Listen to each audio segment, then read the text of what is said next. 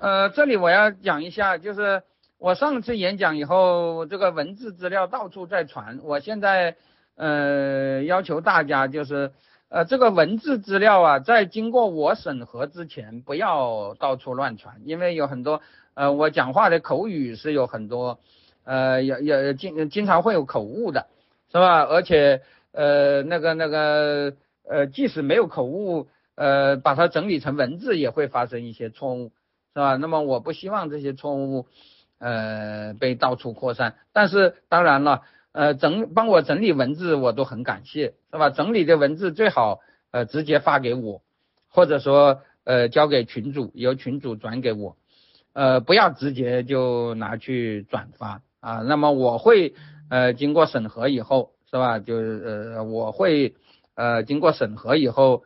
呃，让朋友拿去呃去去对外公布的啊。大家好，我们今天的讲座按时开始了。我们今天的讲座，嗯，题目是从阿以冲突到巴以冲突，呃，好像是阿以矛盾到巴以矛盾吧。嗯，实际上是承接我上一讲的内容，因为我上一节主要是讲，嗯，阿以冲突的由来。嗯，但是呃，在讲这个话题之前呢，因为呃上一次我的演讲以后，已经有大家提出了呃三十多个问题，而且更重要的是，从我九号发表这个演讲以来，无论在国内啊，还是在美国啊，在我现在所在的哈佛校园，呃，就这个问题已经发生了非嗯。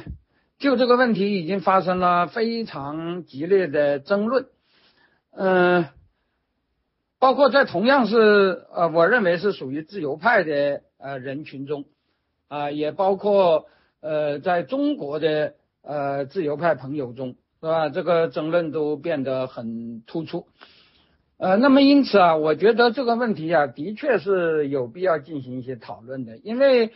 呃，对这些问题的呃分歧啊，其实呃涉及到一些更为基本的一些呃原来隐而不显的一些呃分歧。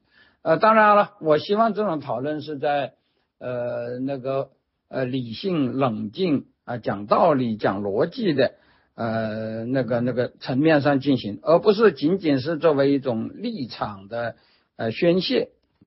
呃，因为这个问题啊，实际上，呃，在中美之间都存在啊，所以我曾经，呃，所以我现在建议啊，就是，呃，呃，应该组织一些那个在美国批评美国和以色列的自由派白，尤其是自由派白人学者，和在中国批评呃当局这个。呃，中东政策以及批评阿拉伯一方的，呃，这个中国自由派学者是吧？他们同样都是自由派学者，啊，但是呃，他们在这个问题上有很大的区别啊。我呃呃呃呃，在倡议啊，能不能举行这样的一种对话，是吧？我觉得这种对话，我觉得这这种对话呃是很有意思的。他在一些问题上啊，就是在那个事实判断和逻辑推论上，我觉得不仅自由派之间啊，甚至不管你是什么派，是吧？因为事实和逻辑毕竟是中立的嘛，是吧？呃，应该可以得到一定程度的澄清。那么还有一部分，呃，还有一部分分歧啊。就是我多次讲的，就是那个问题意识的不同，是吧？就是美国的自由派面临的是美国这个体制的问题，他们的批判对象从来是针对美国的，而中国的自由派如果也像他们那样啊照搬这种问题意识，就会产生很多问题，是吧？这就是我以前不断的讲过的所谓的问题殖民。所以啊，我们各自的问题意识很可能是不可能统一的，是吧？但是至少可以相互理解啊，就是他们为什么会有这样的主张，而我们为什么又会有啊我们自己的啊这样的一种看问题的视角，是吧？这个是呃，通过理性呃那个认真的讨论是可以达成互相理解的啊，避免很多口舌之快，甚至呃更有些那甚至就是为了这个问题吵得就呃掰那个那个那个啊绝交了，是吧？我觉得这个完全没有必要，是吧？比如说以前我觉得有一位呃我的朋友他就曾经讲过啊，他说我在中国啊批评中国。呃呃是是体现我的自由主义立场，但是我到了美国，我面对美国的这种种种的不合理，我批判美，呃这也是一种那个自由主义立场。我当时跟他说啊，我说我同意你的这个看法，是吧？在美国批判美国，在中国批判中国，啊这都是可以理解的。但是我对你的一个不同意见就是，其实真正。你的问题意识主要是呃取决于你对什么受众，而不是你在地理上呃住在什么地方，是吧？比如我现在呃呃旅居美国啊，是吧？我就在美国或者在呃国外的某一个地方，但是我是用中文写作面对中国的受众，那我就不能只考虑美国的问题意识。是吧？我们这位朋友他是早就移民到美国了，他是啊，他是一直基于美国的问题意识啊批评美国。我说，如果你的文章是用英语写的，那一点问题都没有，是吧？但是如果你的问题，但是如果你的文章是用中文写的，而且主要是呃对中国人说，美国人都不知道的，是吧？没有美国人看的。那我觉得你这个问题意识就有点错位，是吧？也就是说，我跟他的不同在于，我并不认为啊，人在美国啊就批评美国，人在中国就批评中国，这个就是一致的，是吧？我认为，如果你真的要讲的话，应该是用英语写作的时候批评美国，用中文写作的时候啊，当然你就要针对中国的问题，是吧？这个才是。呃，这个才是合理的，因为你的问题意识取决于你啊的受众啊的问题意识，而不是你本人的呃所在的那个地理位置。呃，那么像这样的问题啊，我觉得我们是可以分开讨论的，是吧？第一就是呃我们在那个事实层面和逻辑层面，呃有些东西是可以理清的。第二就是我们啊，其实在谈论巴以。和谈论古代是吧？我们既不既没有生活在古代，也没有生活在巴以，但是我们讨论这些东西，实际上都是和啊我们自己身处的那种呃问题背景有关，是吧？那么在这个问题上，不同的人有不同的视角啊，我觉得就是呃这个没有办法统一，是吧？因为如果你统一，那就是我讲的问题殖民了，是吧？我们有共同的价值，但是不定。不一定有共同的问题意识，是吧？我觉得，呃，不仅中国人和西方人可能呃没有，西方人自己他们现在和他们以前也不是，呃，问题意识也是不同的，是吧？大家可能都知道，我以杰佛逊为例，是吧？呃，我就觉得现在的美国人理解杰佛逊都存在了很大的呃困难，是吧？呃，包括现在的西方的左派在理解马克思上。也有很大的困难，是吧？我认为我比啊，我呃以前讲过呃七讲关于马克思的，我认为我比西方的现在的左派，甚至比西方呃一些现在自称的马克思主义者更能理解马克思，是吧？那原因不是因为什么，我在文化上跟马克思呃更为接近，是吧？我连嗯那个那个德语都不会讲啊，我怎么能说我跟马克思更接近呢？但是。十九世纪的马克思面临的问题意识，跟我们现在比较接近，跟西方的现在倒是有极大的不同，是吧？所以在这种问题上，我觉得我们不能达成一致，但是可以啊互相理解。那么这个就是我继续展开这个讨论的啊一个出发点。那么在今天呃进行这个呃从阿以。冲突到巴以冲突的这个呃论述之前呢，呃，我想把呃这个大家的那个回答啊，挑出一些呃先来呃呃大家的问题，呃挑出一些先来呃答疑。呃，之所以挑出一些答疑，是因为我当然是需要呃有一个跟大家有一个互动，而且更重要的是，我觉得这几天。啊，包括在美国啊，这些问题都引起了广泛的讨论，所以这些问题是呃也的确是应该先讲一下。呃，那么我以下就呃进行一些答疑，这些答疑啊，有的是相当费时间的，是吧？所以我觉得最后我要讲正题，嗯，很可能时间不够，是吧？那么我们就继续呃延伸一下就好了，以后我们还可以呃下一次再讲。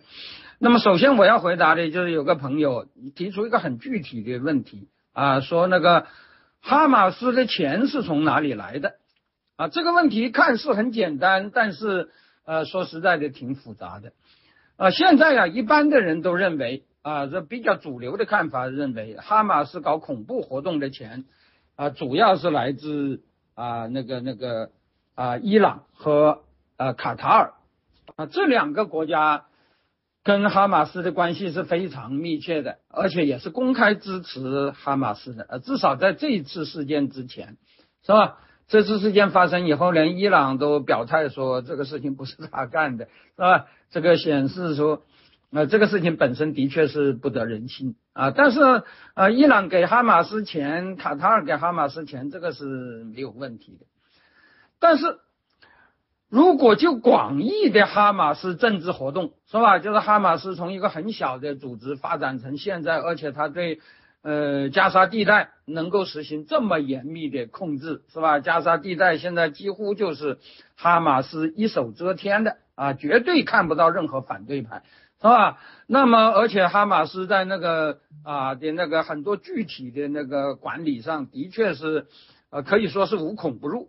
那么它耗费的资金也是非常大的，这绝不仅仅是呃。那么这些资金是哪里来的？这的确就是一个问题。呃，目前呢，就是以色列方面和亲以色列方面的一个普遍的抱怨是，实际上联合国的一些部门很多的进东资金都流入了哈马斯，是吧？尤其是联合国的一个。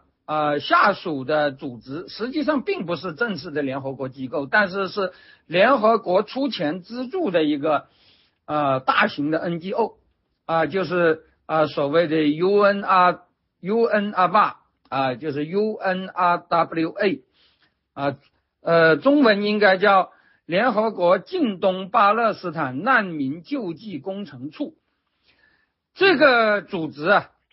它虽然不是联合国的一个正式机构，但是它是联合国资助的一个 NGO。这个 NGO 耗耗用的资源和雇佣的人员，都是联合国与联合国有关的国际组织中最多的，是吧？他雇佣了三万多的那个雇员啊，每年的呃耗用的经费。那个都在十亿乃至几十亿美元以上，是吧？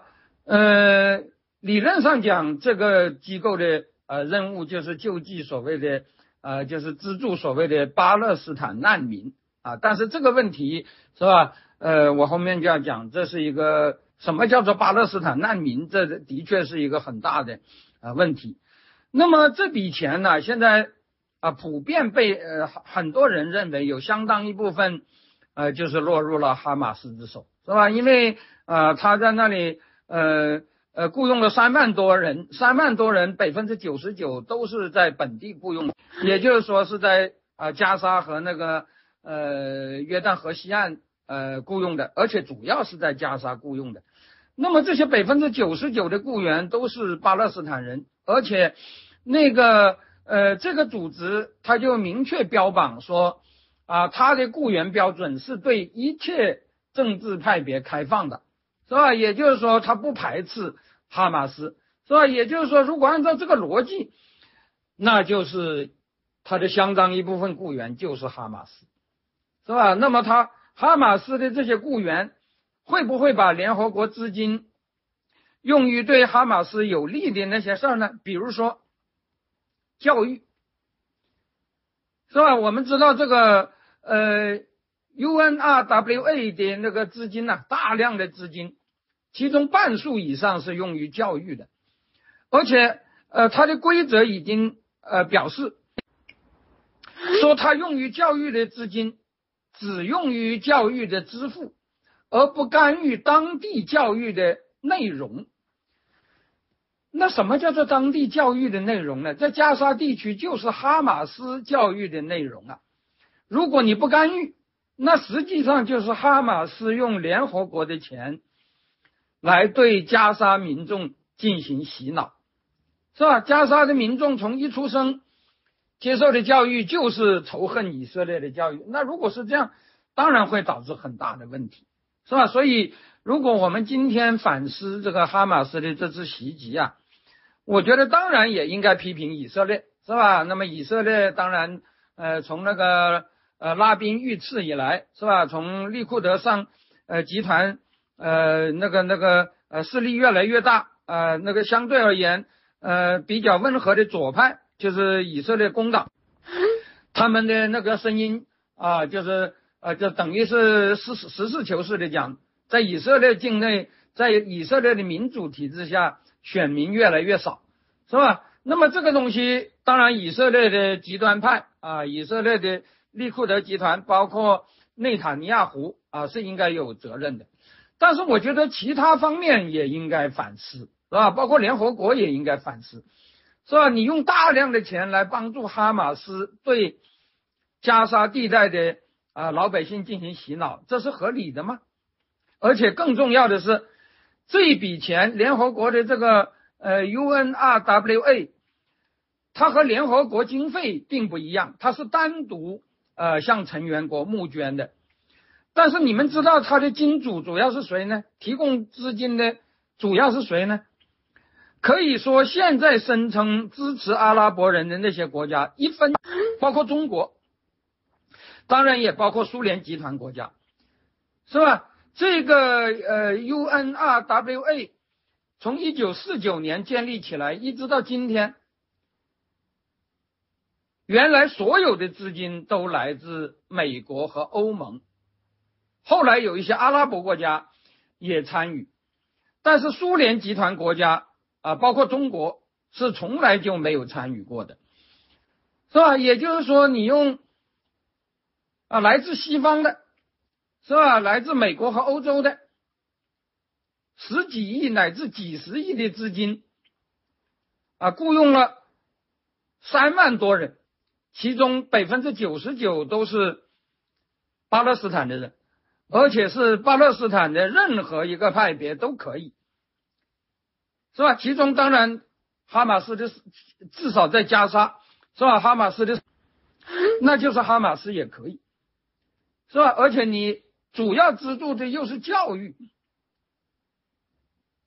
是吧？而哈马斯会进行什么样的教育，这谁不知道啊？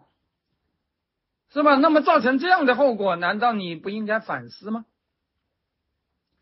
是吧？所以我觉得，呃，对这次袭击啊，的确是呃应该进行反思，不是只谴责哈马斯或者只是出兵把哈马斯给呃打垮啊就能解决问题的，是吧？应该反思的当然也包括以色列方面的极端势力，是吧？以及以色列呃这一段时间呃就是呃呃呃应该说吧呃至少我们可以说从那个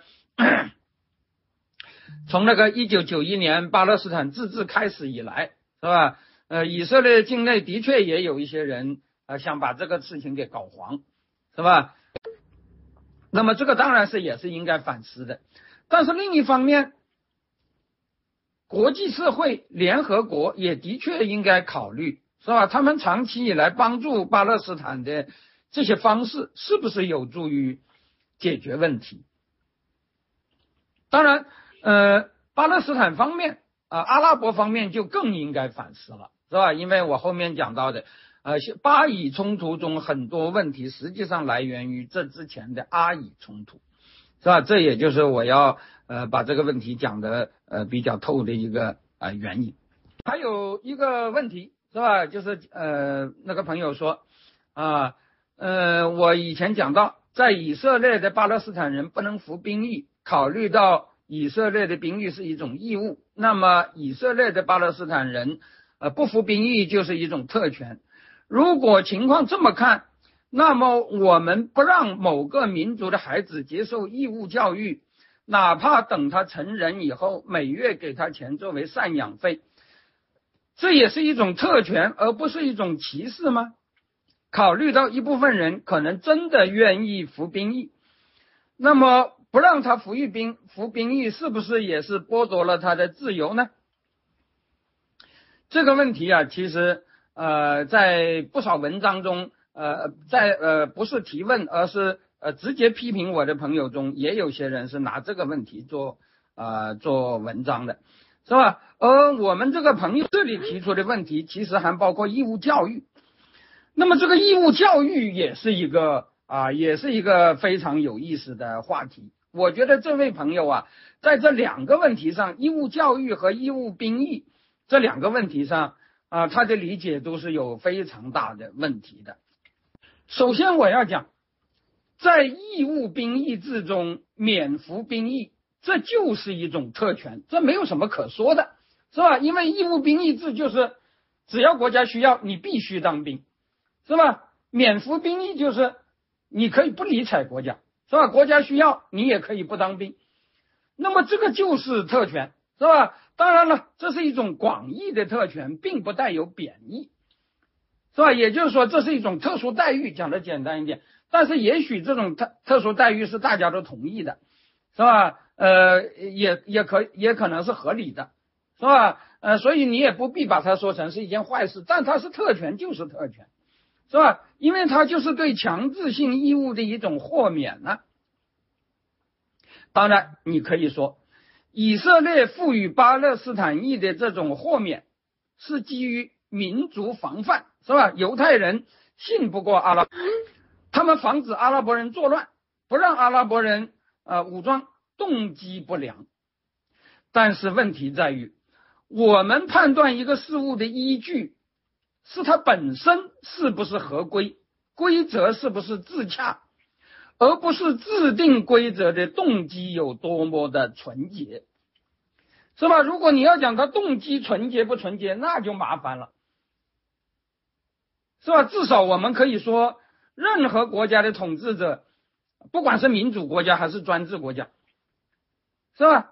他实行种种措施的动机，可能都带有统治者自利的那个愿望，是吧？但是我们不能以此来指责他，我们还是以指这种事情本身合不合理，是吧？本身是不是逻辑自洽，是吧？也就是说，你是不是真的按照这个规则来办，是吧？我们只能啊，呃，大家说是不是啊？那么这位朋友说，如果他真的愿意服兵役呢，是吧？这里我就要讲啊，兵役这种东西。严格的说，就不存在着自愿的问题，因为义务兵役制，它就是啊一种义务，而不是权利。至于你要说当兵是一种权利，那就涉及到另外一种呃兵役制度，这就是所谓的募兵制，是吧？或者说呃贬义的说法叫做雇佣兵制啊，那个呃中性的说法叫做呃呃褒义的说法叫做志愿兵制，是吧？所谓志愿兵制就是啊我要当兵。啊，就是志愿兵制，其实就是一种雇佣制，是吧？呃，我要当兵，那么国家也呃同意我当兵，那么他就雇佣我，是吧？那么我我当这种志愿兵啊，那就是完全是自愿的，而不是那个，而不是义务服役，是吧？我领的是工资啊，不是什么啊，我作为公民，是吧？呃，白给国家干活，国家给我一些补贴啊，大家知道义务兵领的那叫津贴，是吧？而不是工资。是吧？那么以色列有没有志愿兵役制呢？是吧？有没有募兵制呢？以色列早期是没有的，是吧？因为以色列早期在那种独立战争期间，那基本上实行的就是全民皆兵，是吧？那么你作为呃以色列公民，你就有义务当兵，所以也不需要去考虑你是不是呃自愿的，是吧？呃，但是到了以后，大家知道现代军事制度的一个特征就是，不管在什么国家，那个义务兵役制都有很多局限啊，因为它的服役期很短嘛。而现在的战争都是高技术战争，你没有很高的文化素养，你没有很长时期的培训，你就不可能呃成为合格的士兵。而这个，而现在这个义务兵役制在绝大部分国家服役期都很短，是吧？所以包括中国、包括美国、包括很多国家在内。是吧？现在义务兵役制的重要性正在下降，而自愿兵役制的呃那个那个呃比重都在上升。那么就以色列而言，当然这个问题呃相对而言不太突出，是吧？因为以色列的呃义务兵役制那个呃服役期长短并不是一个问题的，是吧？在以色列的呃特殊条件下，只要国家需要。呃，让让你当多长时间的兵，基本上就当多长时间的兵，是吧？你不当兵了也是预备役，呃，预备役的军训练也还是挺严格的，是吧？一旦需要你从预备役就马上转入现役也是很容易，是吧？包括这一次他呃一短短两天就啊就就就就把呃就动员了三十几万的预备役，是吧？大家都可以看得到，所以相对于其他国家而言。那个志愿兵啊，并不像呃，并不那么重要。但是以色列的确也有志愿兵，而且志愿兵的比重也在增加，是吧？这个是没有问题。那么阿拉伯人他免服兵役，但是他想当兵能不能当呢？当然可以当，是吧？这就是现在很多人也已经举出了事实，是吧？以色列的国防军中是有 阿拉伯人的，是吧？呃，阿拉伯人如果想当兵，他当志愿兵是没有什么问题的。而且说实话，他当志愿兵，他就可以领工资，这比你这个义务兵只能领津贴，是吧？你还要更优待一点，是吧？就像中国也是一样啊，中国现在当志愿兵就是比当义务兵那个待遇要高啊，是吧？当然了，如果有人要钻牛角尖，就会说。那么阿拉伯人当志愿兵的比例，是不是比犹太人要低得多呢？这当然低得多，是吧？这个是没有问题的。低得多，可能是两个原因。第一，阿拉伯人本身就不愿意去当兵保卫以色列，是吧？当然了，你说阿拉伯人当兵的目的就是为了搞叛乱，那老实说，那任何一个国家都不会允许这种事情，是吧？你说中国人。是吧？嗯，那个我我作为一个中国人，我当兵就是要啊搞叛乱。那你说中国人能允许吗？那你说中国人允许吗？美国能允许吗？任何一个国家都不允许。但是如果你说阿拉伯人啊，我作为一个阿拉伯人，我就是为了啊，我就是愿意为呃自愿为保卫以色列啊，保卫绝大多数人是犹太人的这个国家而献身，那么可不可以呢？当然可以，但是这种人在阿拉伯人中的比重，比在犹太人中的比重要低，这我觉得这是完全可以理解的，是吧？也就是说，愿意自愿当兵去保卫以色列的阿拉伯人，呃，肯定比犹太人要少。而且老实说，如果你是阿拉伯人，尤其是基督徒啊，不是，尤其是伊斯兰教徒的话。是吧？那么伊斯兰教的教义也不允许你为异教徒去打仗啊，是吧？更不允许你为异教徒去和穆斯林作战，是吧？所以那个阿拉伯人当以色列的兵，是吧？其实本来就是一个比较罕见的现象，而且我这里要讲，所谓的雇佣兵制，是指。每个人都有都有申请自愿当兵的权利，并不是说在志愿兵制的条件下，也不是说你想当兵就一定可以当兵的，是吧？大家知道，志愿兵制说透了就是一种雇佣制，那么雇佣制它就是需要两方自愿的，是吧？你愿意受雇，老板愿意雇你，这个雇佣关系才能成立。就是在今天的中国，你可以说你想当志愿兵就能当志愿兵吗？是吧？你想当义务兵也不一定就能当，是吧？因为啊，国家要义务兵的含义是啊，国家要你当，你不能不当，但是你要当，国家不一定让你当的，是吧？这个权利在国家，不在你。而志愿兵呢，志愿兵的权利在双方，是吧？双方都同意，那你就可以，是吧？提这个问题的人想想，你在中国可以自愿自自由当兵吗？可以根据你的单方面的愿望去当兵吗？当然不行的，是吧？你想受雇，雇主觉得你不合格，是吧？不要你，这个在雇佣关系中不是很正常的吗？当然了，这个现代的那个发达国家啊，它基于那种啊反歧视，是吧？一种说法就是呃形式公正的背后可能有实质的不公正。是吧？所以往往规定一些超出自由雇佣范围内的一些呃一些规定，是吧？比如说，呃，你必须有多少多少比例啊，是用于雇佣什么某某某一些特定的人群的，是吧？尽管这个特定的人群啊，可能如果按照统一的标准啊，它可能不行，但是你但是你就要降低标准，是吧？比如说那个呃大学录取的时候啊，对少数民族要呃降呃降低分。是吧？呃，比如说政府公务员啊，那个那个公务员考试的标准就有两种，是吧？对呃某些民族要求的严一点，对某些民族就可以照顾，而且甚至在名额比例上呃就要规定啊，这些人必须占有呃这么多的名额，是吧？那么就这一点而言，当然以色列不可能有这样的规定，是吧？但是全世界包括宪政国家。是吧？对这种规定也都有各种各样的啊议论，是吧？并不是所有的宪政国家都是这样啊干的，是吧？所以就这一点而言，你可以说以色列应该做得更好，是不是在这个方面要啊呃给呃呃巴勒斯坦人以更多的照顾，是吧？以色列人要当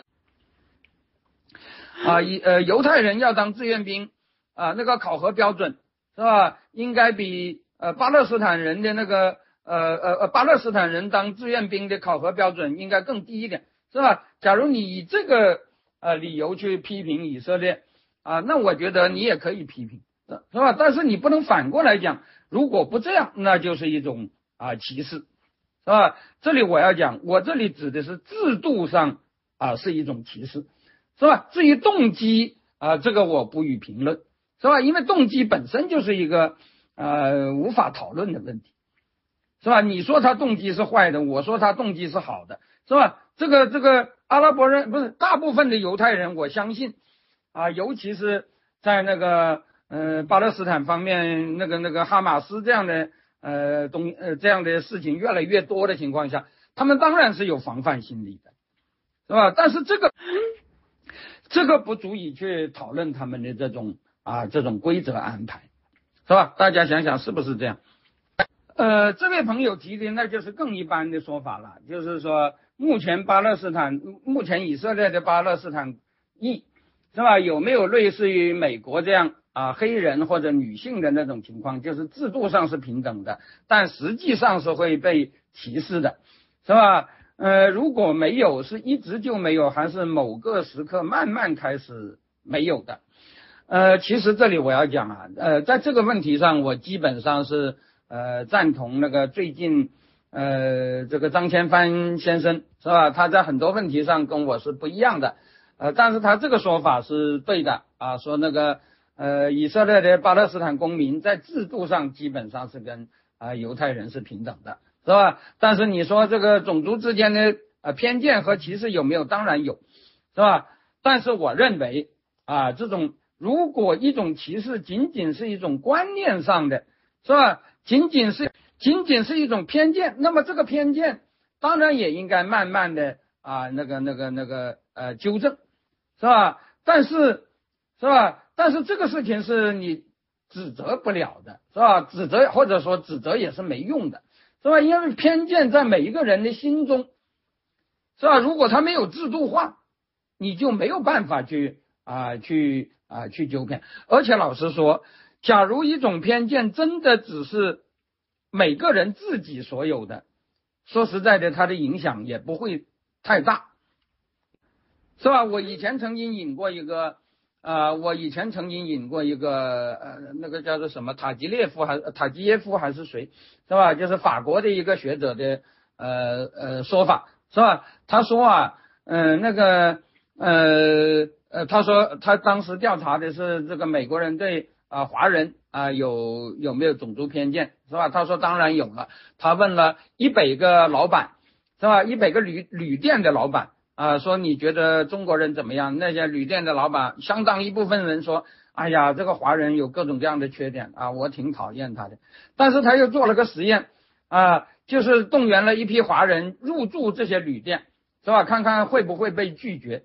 结果发现就几乎没有拒绝的，是吧？因为这些老板都要做生意嘛，是吧？你华人要买他的东西，要要住他的旅店，他怎么会赶走你呢？是吧？这个是指这个啊，这个制度性的歧视是不是具有？那是是不是有？那是非常重要的，是吧？如果制度就规定这些旅店华人不能住，那就是非常严重的问题了，是吧？但是如果只是有这样一种观念。是吧？那么这个问题我们可以慢慢来。还有一种现象就是我呃曾经指出过的，如果这种偏见是完全个人的，你甚至在道义上指责的理由都我觉得都不充分，是吧？比如说我曾经举过一个例子，如果一个白人女孩她不愿意嫁嫁给一个黑人，那你说怎么办？是吧？你能强迫她嫁给吗？是吧？也许她就是。觉得黑不美，是吧？觉得白才美，那么你可以说这也是一种种族偏见呢。但是这种偏见你没有办法的。但是我们能够纠需要纠正的是什么呢？假如说她愿意嫁给一个黑人，而社会或者他的亲属或者他的爹妈，别人不允许她嫁，或者呃对于黑白婚姻呃进行那种外在的呃那个阻阻碍。那这个当然就是要啊，那个这个当然是我们要纠正的，是吧？呃，而且呃，在一个民主宪政下，这种呃这种阻碍是不合法的，是吧？但是这种现象，大家能在以色列举出什么呢？是吧？犹太人呃，假如有，是吧？犹太人假如和巴勒斯坦人通婚，实际上这个也是有的，是吧？那么他在以色列会受到什么外在的阻碍呢？是吧？所以我觉得啊，呃，这个问题当然在呃美国啊，这个问题都存在，是吧？有些人动不动就说美国也存在着种族歧视，我认为就种族歧视，我觉得是作为偏见，我觉得肯定是有的，是吧？呃，但是有人说美国和南非一样，是吧？也是有种族隔离，那纯粹是胡扯了。总而言之，在以色列啊，呃，就犹太裔和阿拉伯裔而言，制度上是不是绝对平等？这个啊，我觉得可以讨论。但是，正如张千帆老师也认证的，阿裔有以色列人的公民权利，其实主要就是两项，就是政治权利和社会保障权利，都是基本符合宪政标准的。在实际生活中，犹太人对阿裔就算有偏见，是吧？就像美国白人对黑人的偏见一样，肯定存在，也造成了一定的后果。但是至少可以说，比任何阿拉伯国家、伊斯兰国家对异族、异教徒的待遇都要好。在以色列，阿裔可以阻挡。有完全平等的投票权，啊，可以啊加入执政联盟，是吧？像现在的这个呃那个那个阿拉伯的内阁啊，就有啊他的执政联盟中就有那个阿裔的啊一个党，是吧？呃，包括组织共产党，包括啊在政治活动中否定一九四八年的分治决议，是吧？以色列合法的共产党。呃，就有一个派别是否定这个分治决议的，它照样可以存在，是吧？所所谓的否定一八一九四八年分治协议，实际上就是指建立以色列国本来就不应该的。那像这样的话，他都可以讲，是吧？持有这样主张的共产党都可以存在。当然，你能够有多少人选你是另外一回事了，是吧？在阿拉伯国家能能想象吗？是吧？包括否定一九四八年分治决议，指责以色列支持法塔赫都可以，是吧？今天的以色列大概你支持哈马斯是不行的了，是吧？因为哈马斯是恐怖组织嘛。是吧？但是你要支持法塔赫是完全可以的。那这不叫不叫绝对平等？当然可以讨论。我觉得世界上也没有什么地方是绝对平等的。但是如果就相对而言，哪个阿拉伯国家，哪个伊斯兰国家，是吧？包括以前是最，是吧？最世俗化的伊斯兰国家，像土耳其，是吧？大家知道最近它也是倒退的很厉害。是吧？包括一些世俗的阿拉伯国家，比如说呃以前的黎巴嫩，是吧？我觉得都没有呃达到呃在这个平在这个种族平等啊，在这个公民中的种族平等方面啊都没有达到那个啊以今天以色列的标准，这个是一个客观事实，是吧？你可以说以色列还有很多呃不足，是吧？但是你横向比较。是吧？你能说哪一个你同情的国家做的比以色列更好呢？下一个问题，呃，请问以色列有禁止巴勒斯坦人在巴勒斯坦建立自治政府吗？有人拿南非族群关系来类比，强调巴勒斯坦人啊有基本权利，以此来批评以色列。至少批评利库德，请问如此类比是否合适？讲利库德极右妥当吗？呃，利库德当然是右派，是吧？这个是很，这个是没有问题的。而且利库德集团中有极右，甚至你说内塔尼亚胡是极右啊，这都啊，我觉得这都是可以的，可以讨论，是吧？我认为啊，呃，利库德集团内有极右分子，是吧？但是利库德集团本身应该说还是一个。啊，相当右的啊团体是吧？但是你说他的是极右，所谓的极右，看你是极到什么标准了，是吧？在以色列的光谱中，你可以说他是极右，是吧？呃，但是如果你说极右就是指的纳粹，那他当然不是，是吧？呃，这个我觉得包括极左也是一样，是吧？以色列共产党，当然你也可以说他是极左，但是他至少不搞恐怖活动啊。是吧？他是个何必。我觉得，在一个真正的宪政民主国家啊，我们呃评价这些呃这些不不不应该讲什么左啊还是右啊，是吧？呃，应该强调的就是他啊是不是搞暴力，是吧？他的行为，而不是讲他的意识形态。我甚至觉得我们现在有些啊提法都是有问题的。什么叫做极端宗教思想？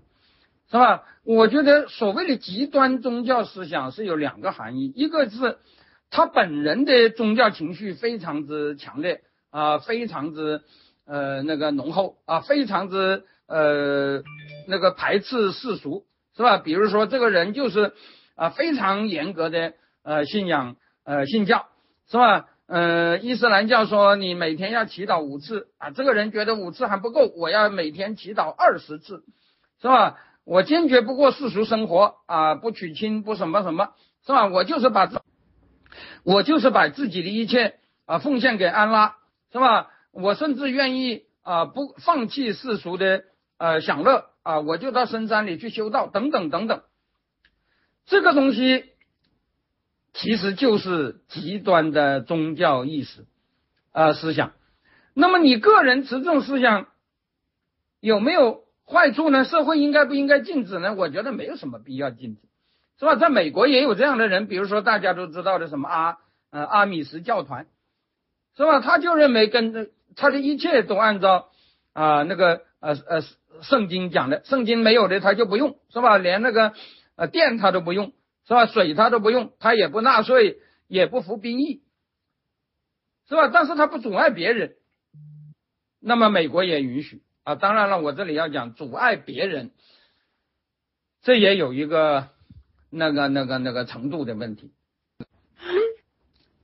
阻碍别人是不是包括阻碍你的亲属，是吧？如果阻碍亲属是指啊阻是指那个影响或者支配未成年的子女，是吧？因为你本来就有监护权嘛，还是指成年的子女，你也可以啊，你也可以去左右啊，等等等等，是吧？这个有各种各样的层，但是一些基本的呃概念还是一呃呃，我觉得还是应该呃大家可以接受的，是吧？也就是说，对于成年人之间啊，你不应该互相强制，是吧？你是有宗教思想，是吧？你的宗教思想极其浓郁啊，那么你可以。呃，把你自己献身于宗教，是吧？呃，完全脱离世俗，这都可以。但是你只要不妨碍别人就行。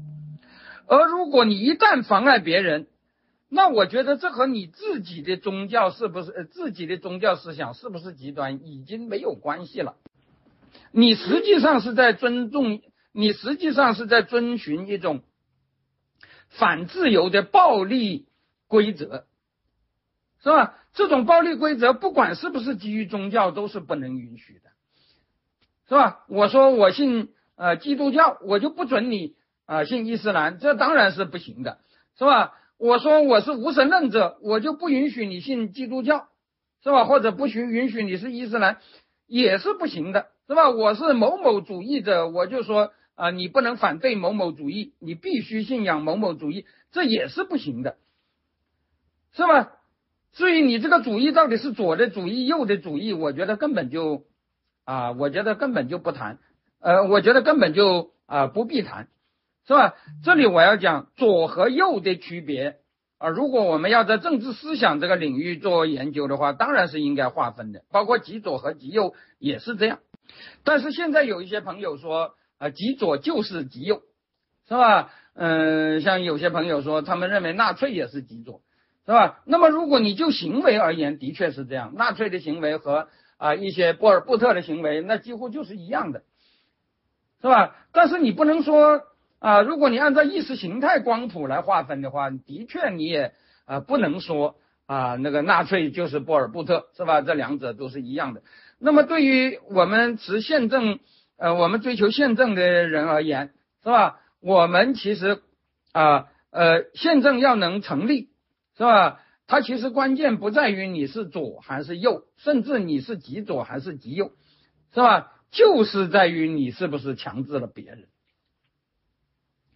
那么拿以色列和种族隔离时期的南非类比啊，我觉得我前面已经讲了，就如一些左派朋友拿美国的所谓种族歧视都称之为种族隔离一样，我认为是很荒谬的。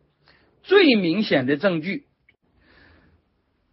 就是种族隔离时期的南非白人是经常拿美国作为反面教材啊来坚持自己的主张的，是吧？讲的简单一点，就是因为就是他们经常说，你看美国就没有对黑人进行种族隔离，所以造成很严重的后果，是吧？大量的黑人进入城市啊，城市中形成贫民窟，是吧？治安很糟糕，是吧？这个说法现在没有人说了。但是种族隔离取消以后的南非也的确是出现了这些现象。现在南非的白人是不啊是是是呃至少是不敢这么说的，是吧？因为南非的主流政治正确啊就是啊认为这个新南非比旧南非好，是吧？但是我们中国人有很多中国的那个华人或者呃到南非去投资的什么什么这些人，反而他们经常讲这个话。是吧？他们说南非的黑人掌权以后，一切都变糟了，是吧？那个治安有多坏，什么什么等等等等，是吧？那么他们的潜台词就是种族隔离时期的南非不是这样的，种族隔离时期的南非的确不是这样的，但是当时的美国就有一点类似的，当然程度和今天的南非不一样了，是吧？南呃，美国今天那个城市里头的治安问题啊，什么什么啊，当然比南非还是要好，是吧？但是啊呃，比白人时期的南非那要差得多，是吧？这说明了什么呢？这说明了不管南非白人讲的那种道理有多么荒谬，至少他们给出的事实是非常明显的，是吧？其实你不要说现在的南呃，你不要说现在的美国。不能说是种族隔离，甚至在南北战争以前，美国有美国有万恶的黑奴制，但是黑奴制就算万恶，它也不是种族隔离，是吧？什么叫种族隔离呢？种族隔离就是我把你给赶走，是吧？我就不用你当劳工，是吧？我就不用你当奴隶。如果你真的要做这个比较，印第安人倒有点类似，是吧？美国，呃，美国的白人啊，占了印第安人的土地，把印第安人赶走了，是吧？那么这个就是啊，倒是有点像南非的啊白人，是吧？南非的白人，尤其是布尔人，他们自己是劳动者，是吧？他们自己种田的，他们不需要黑人做呃奴隶，是吧？呃，所以他们就把黑人赶走了。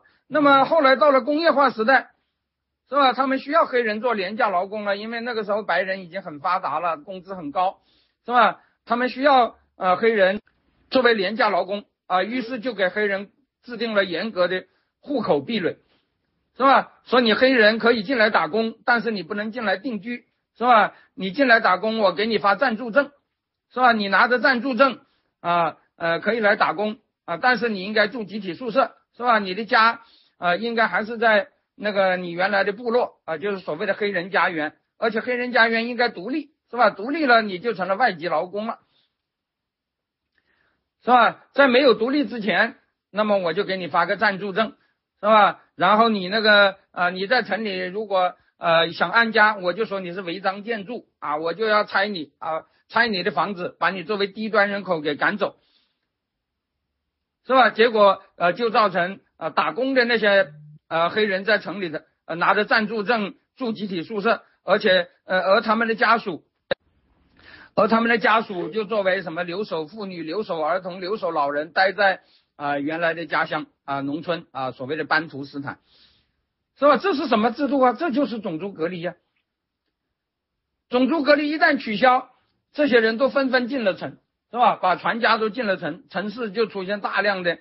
啊，贫民窟是吧？治安也下降了啊，这个当然是一个代价，是吧？就是你长期搞种族隔离啊，要付出的代价，是吧？但是这个就是美国从来就是这样的呀，是吧？至少在南北战争以后就是这样的，是吧？南北战争以前，美国有呃奴隶制，是吧？但是大家知道，那个南非以前白人也是有奴隶的。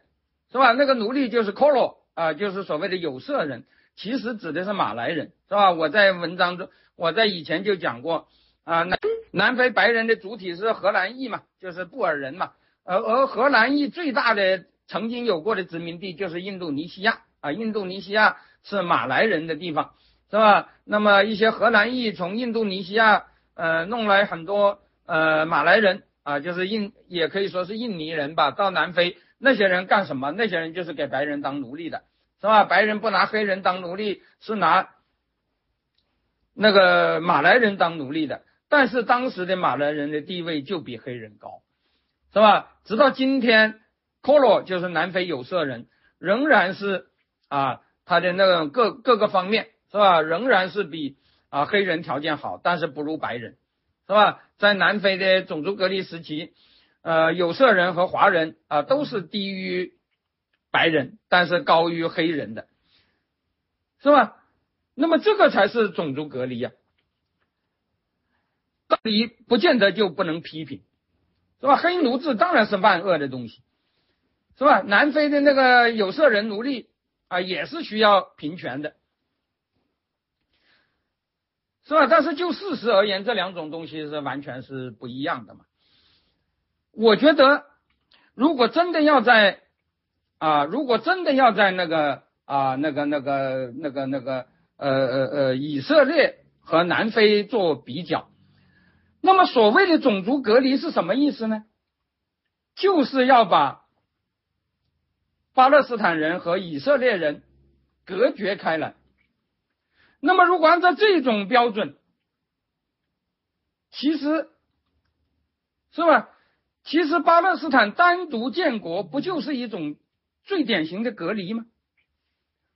当然，你说你可以说这种隔离是有道理的，是吧？这种隔离是因为黑人啊不是巴勒斯坦人自己就有啊独立的主张，是吧？但是就形式而言，把这个啊巴勒斯坦人和以色列人单独一边立一个国家，这实际上就是南非的主张啊。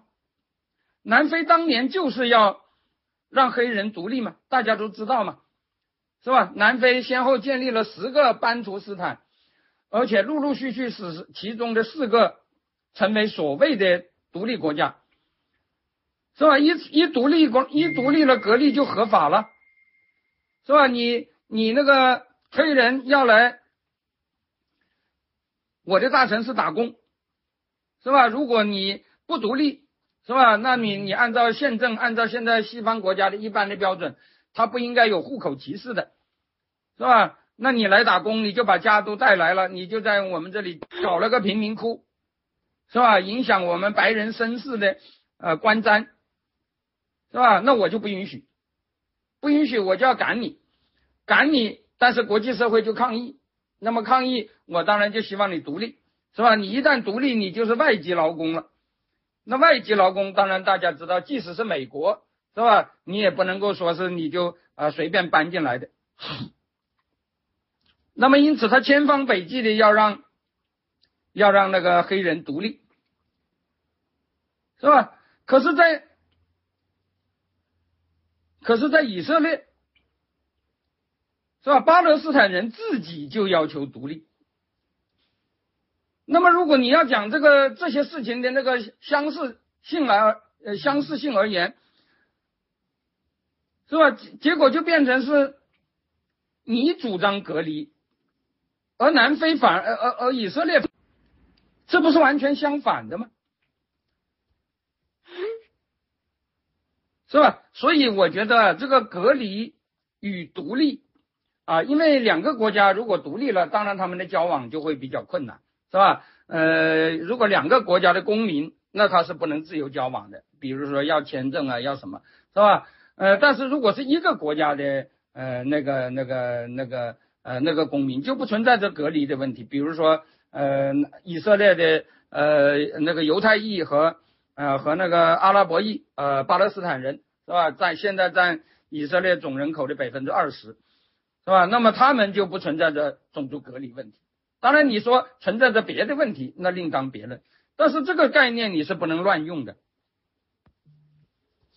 现在有些人，我觉得基于政治正确，就把一些有明确含义的，像种族隔离这样的词，与他们心目中的一切不平等啊，都给混为一谈。我觉得会造成非常呃麻烦的后果，是吧？那么你说啊，我反对种族隔离，那那个犹太人就说，那好啊，那你反对种族隔离。是吧？那你就规划以色列嘛，是吧？你成了以色列的那个、那个、那个、那个巴勒斯坦人。假如我们也愿意的话，是吧？那不就不种族隔离了吗？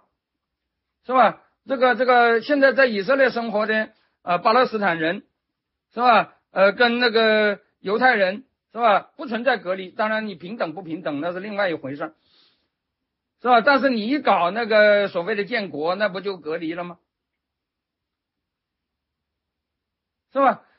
所以我觉得，比如说现在还有些人说，那个呃，现在的以色列政府对那个呃西岸允许巴勒斯坦自治的那些地方啊，搞得越来越管制越来越严厉，是吧？可以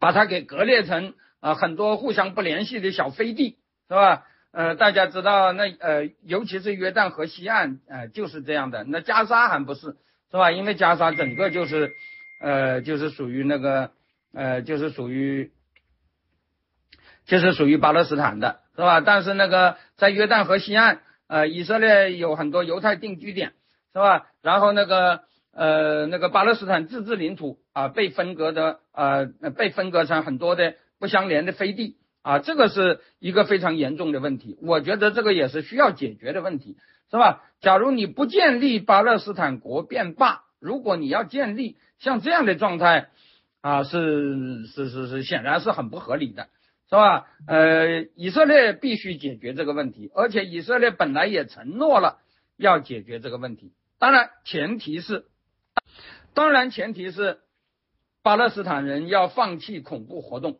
啊，要放弃消灭以色列的啊那些行为，是吧？那么结果后来他们从这个问题的立场上啊，显然是停滞不前，甚至倒退了，是吧？那么倒退的理由就是说你啊，阿拉伯人仍然对我们搞恐怖活动，是吧？而且阿拉伯的一些派别啊，不是那个呃巴勒斯坦人中的一些派别呃，包括哈马斯，是吧？一直说是要消灭以色列。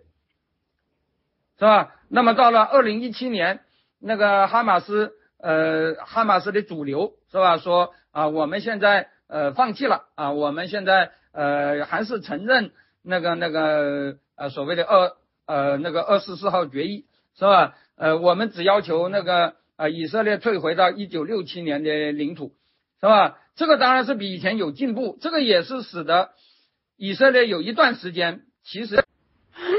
其实也是把哈马斯当做谈判的对象，是吧？尤其是他在二零零七年把那个法塔赫赶出西岸，呃，赶出加沙地带以后，啊，但是后来又是因为暴力和恐怖事件的一再发生，结果使这种呃呃这种情况中断了。那么这个事情，我觉得当然是不合理的，是吧？这个呃，这个以色列和巴勒斯坦应该解决这个问题，是吧？而且应该使得。那个呃，巴勒斯坦的自治领土是吧？应该连成一片，但是这个问题的实质是和南非完全相反的，是吧？南非是白人逼黑人独立，是吧？然后划给了黑人一堆的呃这种东西，是吧？而在而在那个呃，而而在。巴勒是巴勒斯坦人自己要求独立，是吧？而在这种飞地的基础上，进一步的要求把这些飞地连成一片。其实，如果南非的黑呃，如果南非呃不是，如果以呃巴勒斯坦人，他们就像南非的黑人一样，愿意加入那个啊那个那个那个啊以色列。是吧？这里当然我要讲的就是被占领土上的了啊，不是指的在外面的，是吧？因为南非呃，因为以色列现在基本上是不承认呃在巴勒斯坦以外的那些人的啊难民回归权利的啊，这个原因我后面啊还要还要讲，是吧？那么如果你是在巴勒斯坦那个本身的土地上的这个阿嗯巴勒斯坦人。是吧？如果你要加入南非国籍，那本身就不存，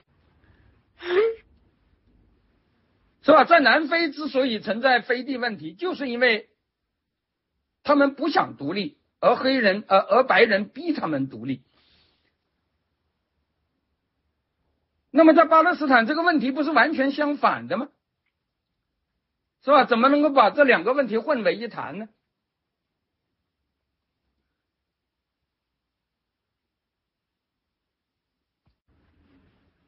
所以我觉得啊，说这个啊，说这个呃呃，当然这个呃，巴勒斯坦的这个现状当然有非常严重的问题，是吧？但是你要说这叫种族隔离，我觉得这是完全不合理的，是吧？呃，相反，它是一种啊，它是一种那个那个那个啊呃，巴勒斯坦人要求合理的隔离，也就是独立。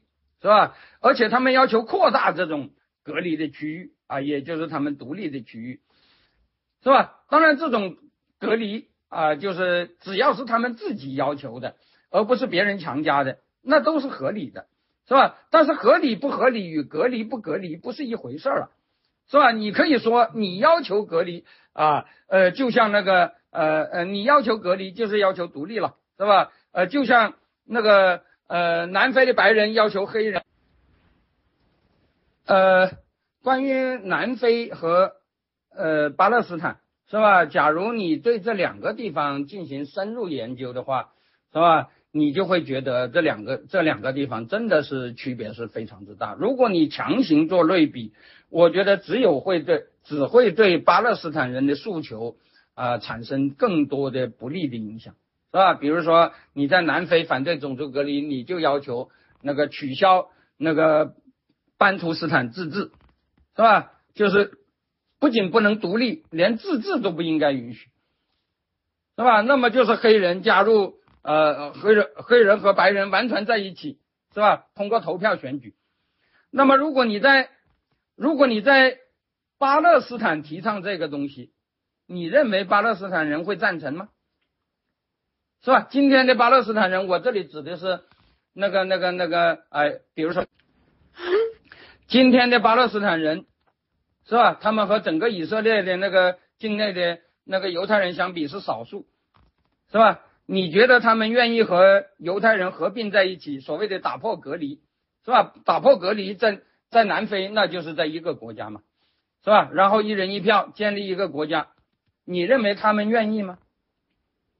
当然了，话又说回来，这个这个这个犹太人也不会愿意，是吧？因为犹太人的确是信不过阿拉伯人嘛，这种种族之间的不信任是呃的确是存在的，是吧？而且那个犹太人现在虽然是多数，但是那个阿拉伯人的生育率那么高，是吧？将来会不会靠子宫战胜犹太人，这也是他们要考虑的事情，是吧？所以这种呃事情是没有的，是吧？但是你说是吧？那个那个，如果没有，那你为什么要把这个事情说成是种族隔离呢？那么好了，我们现在呀，呃，我觉得其他的问题还有很多啊，我就呃呃暂时呃呃暂时呃呃就是撇开。那么还有一个根本的问题，就是我觉得啊，我最近跟一个呃跟一些美国朋友，呃跟一些那个那个呃西方朋友，就是支持巴勒斯坦的朋友啊，也谈到一个问题，就是说啊。呃，实际上，呃，我们作为自由派，呃，在两点上是啊，肯定是没有分歧的。第一，就是我们谴责哈马斯的这个啊恐怖活动，是吧？这个大概大概，呃，大概现在连那个啊，现在连那个约旦河西岸的法塔赫啊，都要跟哈马斯划清界限，是吧？他们说哈马斯不代表啊那个巴勒斯坦人，是吧？呃，另一方面。巴勒斯坦人的现状的确是非常之糟糕，是吧？我们都同情他们啊，觉觉得他们的那个处境也是一，那么这一点我觉得也是一样的。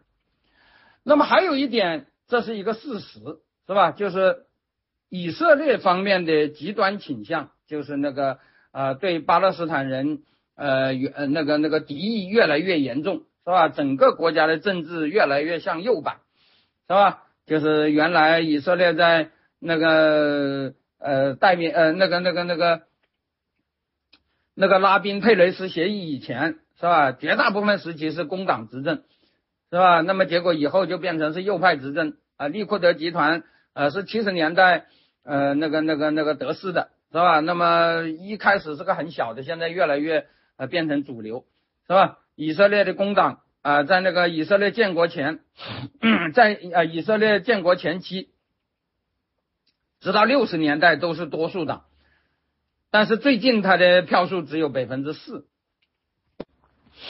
而反观巴勒斯坦方面，是吧？那么巴勒斯坦方面也是那个那个呃，原来是啊激进的啊法塔赫，是吧？呃，他是出现了一定的那个。呃，那个那个呃呃纠偏是吧？呃，逐渐开始放弃自己的一些呃过去的一些暴力主张，一些啊一些那个呃非常呃极端的主张，消灭以色列呃这样的主张啊。但是呃巴法塔赫这么做这样的表态以后，是吧？那么他的那个影响反而是嗯不断的下降，是吧？那么这个哈马斯的那个势力越来越大啊，到现在哈马斯。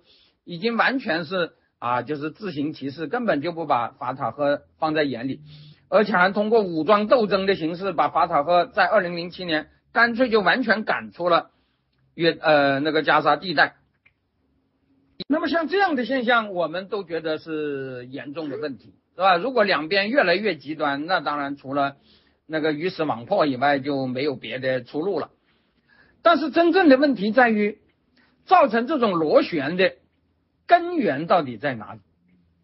是吧？我觉得这个问题是很严重的，是吧？因为你不能说这个问题就是鸡生蛋，蛋生鸡，是吧？如果老是说呃鸡生蛋，蛋生鸡，是吧？那这个问题就无解了。当然，实际上这个问题也很难解。但是我觉得这个问题事实上难解，和我们在啊那个理论上，在学术上啊要清理这个问题的根源，还是非常重要的。所以啊，我觉得呃，我最后还要回答一位朋友的一个问题，就是导致这个巴勒斯坦问题的呃呃长期得不到解决的那个两个。概念啊，一个叫备战领土，一个叫难民回归，是吧？这两个问题就是从呃以色列独立战争，就是一九四八年战争开始就出现了，是吧？从那次战争以后，就说啊那个呃就存在了所谓的备战领土，啊就存在了所谓的那个难民回归问题，是吧？那么这两这两个问题，如果按照这如果按照它。字面上的意义来讲，其实就是没有办法解决的啊！因为如果你说以色列现在的土地是被占领土，那除非消灭以色列，是吧？如果你说啊，这个所谓的难民回归，就是指啊，现在啊被认为是巴勒斯坦难民，是吧？这个五百六十多万啊被认为是巴勒斯坦难民的人。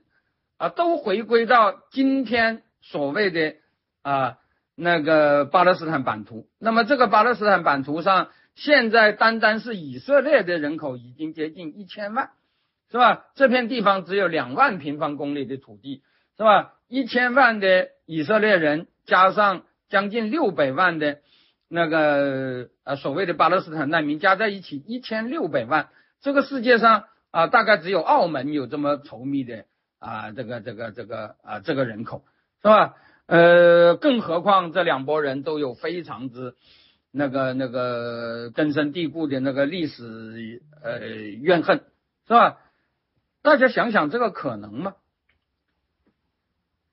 是吧？所以我觉得造成这样的现象，我觉得确实我们要反思一下，到底什么叫被占领土，是吧？所谓的被占领土。是谁的领土？是阿拉伯领土，还是巴勒斯坦领土？是吧？所谓难民回归，到底是哪些人是难民？他们什么叫做回归？是吧？是要回他们的私有财产，或者说对私有财产进行补偿是回归，还是他们要推翻啊呃现存的政府，另外建立一个自己的政府才叫做回归？是吧？这个我上一次演讲的时候就已经谈到了，这的确是一个问题。如果你把一八四八年以后的以色列都当做被占领土，所谓难民回归就是推翻以色列，那这个问题就完全无解了。这也就是我们现在的一些朋友仍然要把问题啊算老账，算到啊那个一八四八年的啊原因，是吧？那个呃有一位朋友。啊，他提出了一个问题，他说啊，你说以色列建国的联合国一八一号决议是合法的，但是联合国本身无权决定他国的领土划分，而且一八一号决议也违反了民族自决原则。如果按照目前很多人说的，当地巴勒斯坦人本身没有政治实体，没有建立自己的国家，所以。犹太人就可以在那片已经都住满了巴勒斯坦人的土地上建国，那岂不是和十八世纪欧洲殖民者殖民美洲、非洲一个逻辑吗？呃，我觉得这个问题就跟当时啊，就跟就跟我刚才提到的这两个问题有关，是吧？也就是说，联合呃以色列建国一开始就是在被占领土上建国的，以色列根本就不应该出现。是吧？一八一号决议根本就不对，是吧？那么如果这个说法是对的，那么所有的这些现在不管在遍布在五大洲的这些啊原来的巴勒斯坦人的后裔啊都可以，是吧？呃，回去而且回去啊就单独建国，是吧？那么这里我首先就要讲什么叫做被占领土。这个被占领土，现在我们讲讲这个词啊。往往有一个问题，就是没有主语，谁的领土被占了呢？在一九七零年代以前，通常的说法是被占领的阿拉伯领土，而不是被占领的巴勒斯坦领土。呃，我前面讲过，那个巴勒斯坦当年并没有当地的啊，就是现在巴勒斯坦人，呃，现在巴勒斯坦范围内的巴勒斯坦人啊，要提出建立他们呃自己的国家，是吧？就是呃允许犹太人存在的啊自己的国家，是吧？当然了，你说完全没有也不见得，是吧？因为巴勒斯坦呃本土的阿拉伯人。他们其实还是有一定的那个那个呃，就是任何一个国家的民族诉求都不是从无到有的嘛。在那个英国托管时期，最早有一些当地的啊这个巴勒斯坦人是吧？呃，就曾经提出过啊，你不能说是呃建国了就是自治是吧？要摆脱英国的呃那个那个管辖是吧？那么其中的代表就是在二战。呃，在那个二战以前和二战期间，代表就是当时，呃，在巴勒斯坦阿拉伯人中最有权势的，因为那个时候的巴勒斯坦和约旦、和伊拉克、和沙特一样啊，都是都是那个呃那个那个呃那个呃就是传统的阿拉伯政教合一的呃那些领袖，呃是是地位是很高的啊，当时。呃，耶路撒冷的大穆夫提啊，穆夫提就像现在的伊玛目，呃，阿亚图拉呃一样啊，就是所谓的宗教领袖。呃，耶路撒冷的大穆夫提呃叫做什么？呃，侯赛因啊，他好像叫阿明还是叫什么？他的那个名字是吧？呃，就是这个大穆夫提侯赛因，他就跟英国人说啊，他说我要在这里啊进行统治啊，你们要离开是吧？而且他说。呃，他要进行统治，也要把犹太人给呃赶走，是吧？那么，假如你认为这个就是啊，当时他提出了这个主张，是吧？那么这个主张呃被英国人拒绝以后，他就跑到德国，是吧？去去啊，去跟那个纳粹搞在一起，是吧？然后最后就是因为在二战的时候，因为他后来投靠纳粹嘛，啊，结果当然就被英国人宣布非法，是吧？但是他被宣布非法以后，呃，他的儿子，呃，他的儿子还是侄儿，我已经忘记了，是吧？总而言之，他家的那个人又组织了一批啊，就是所谓的民兵，是吧？就是那个好像叫做，呃，好像叫做抵抗，好像叫做抵抗军还是圣战军，是吧？然后在一八四八年战争的时候，他也是站在阿拉伯方面呃参战的一方，是吧？呃，他的那个领导人叫。嗯，也是叫侯赛因，叫什么什么侯赛因是吧？就是那个大穆夫提的，呃，他们那一家的人。那么这一支，你可以说是不同于周边阿拉伯国家的，的确代表，呃，的确是产生在呃这个巴勒斯坦本土的，是吧？而且也不从属于那个周边阿拉伯国家的啊一个人，他有他的主张，是吧？而且他的主张。呃，在当时的那个政教合一的那个氛围下，的确是得到了啊很多人的赞成的。但是这里我要讲，这个呃这个时期的这种主张，并没有被后来的呃并没有被那个呃犹太人就不用说了，呃英国人当然也不承认啊，因为他后来投靠纳粹了嘛，他是支持消灭呃犹太人的，是吧？是坚是明显的反犹主义者。那么英国人也啊不允许它存在，那么周边的阿拉伯国家实际上也没有啊支去支持它，因为当时的周边阿拉伯国家还是和英国人站在一起的。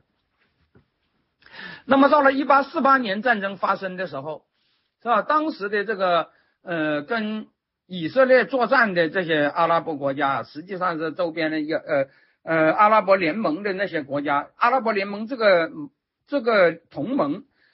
其实也是在英国人的支持下形成的，是吧？那么这个同盟当时，呃，这个联盟啊，当时，呃呃，就是呃，对以色列发动了进攻。那么除了这个联盟的这几个国家啊，就是所谓的，就是伊拉，就是所谓的五个前线国家了啊，就是呃，黎巴嫩、叙利亚、嗯，约旦、埃及和呃和那个伊拉克啊。除了这几个国家以外，还有两支力量是啊不属于任何国家的，一支叫做阿拉伯圣战军，一支叫阿拉伯抵抗军。呃，这个抵抗军和圣战军到底呃哪个是呃到底哪个是本土的？现在我已经呃记不清楚了，因为我一时啊没有，我是以前看书的积累下来的印象，是吧？呃，总而言之，这个抵抗军和圣战军，一个是本土阿拉伯人搞的，啊，就是那个侯赛因，就是我刚才讲的那个大穆夫提的，呃，那个侯赛因的，呃，他们那个家族的啊发起的，呃，主要是呃当地的人，是吧？还有一个，还有一支，虽然不是任何一个阿拉伯国家的，但是却是阿拉伯联盟，呃，阿拉伯联盟出面组织的。依附于阿拉伯联盟的一支跨国部队，是吧？也就是说，呃，当时参战的除了，呃，除了那个埃及军队、约旦军队、有呃叙利亚军队以外，还有一支啊呃不分国籍的军队。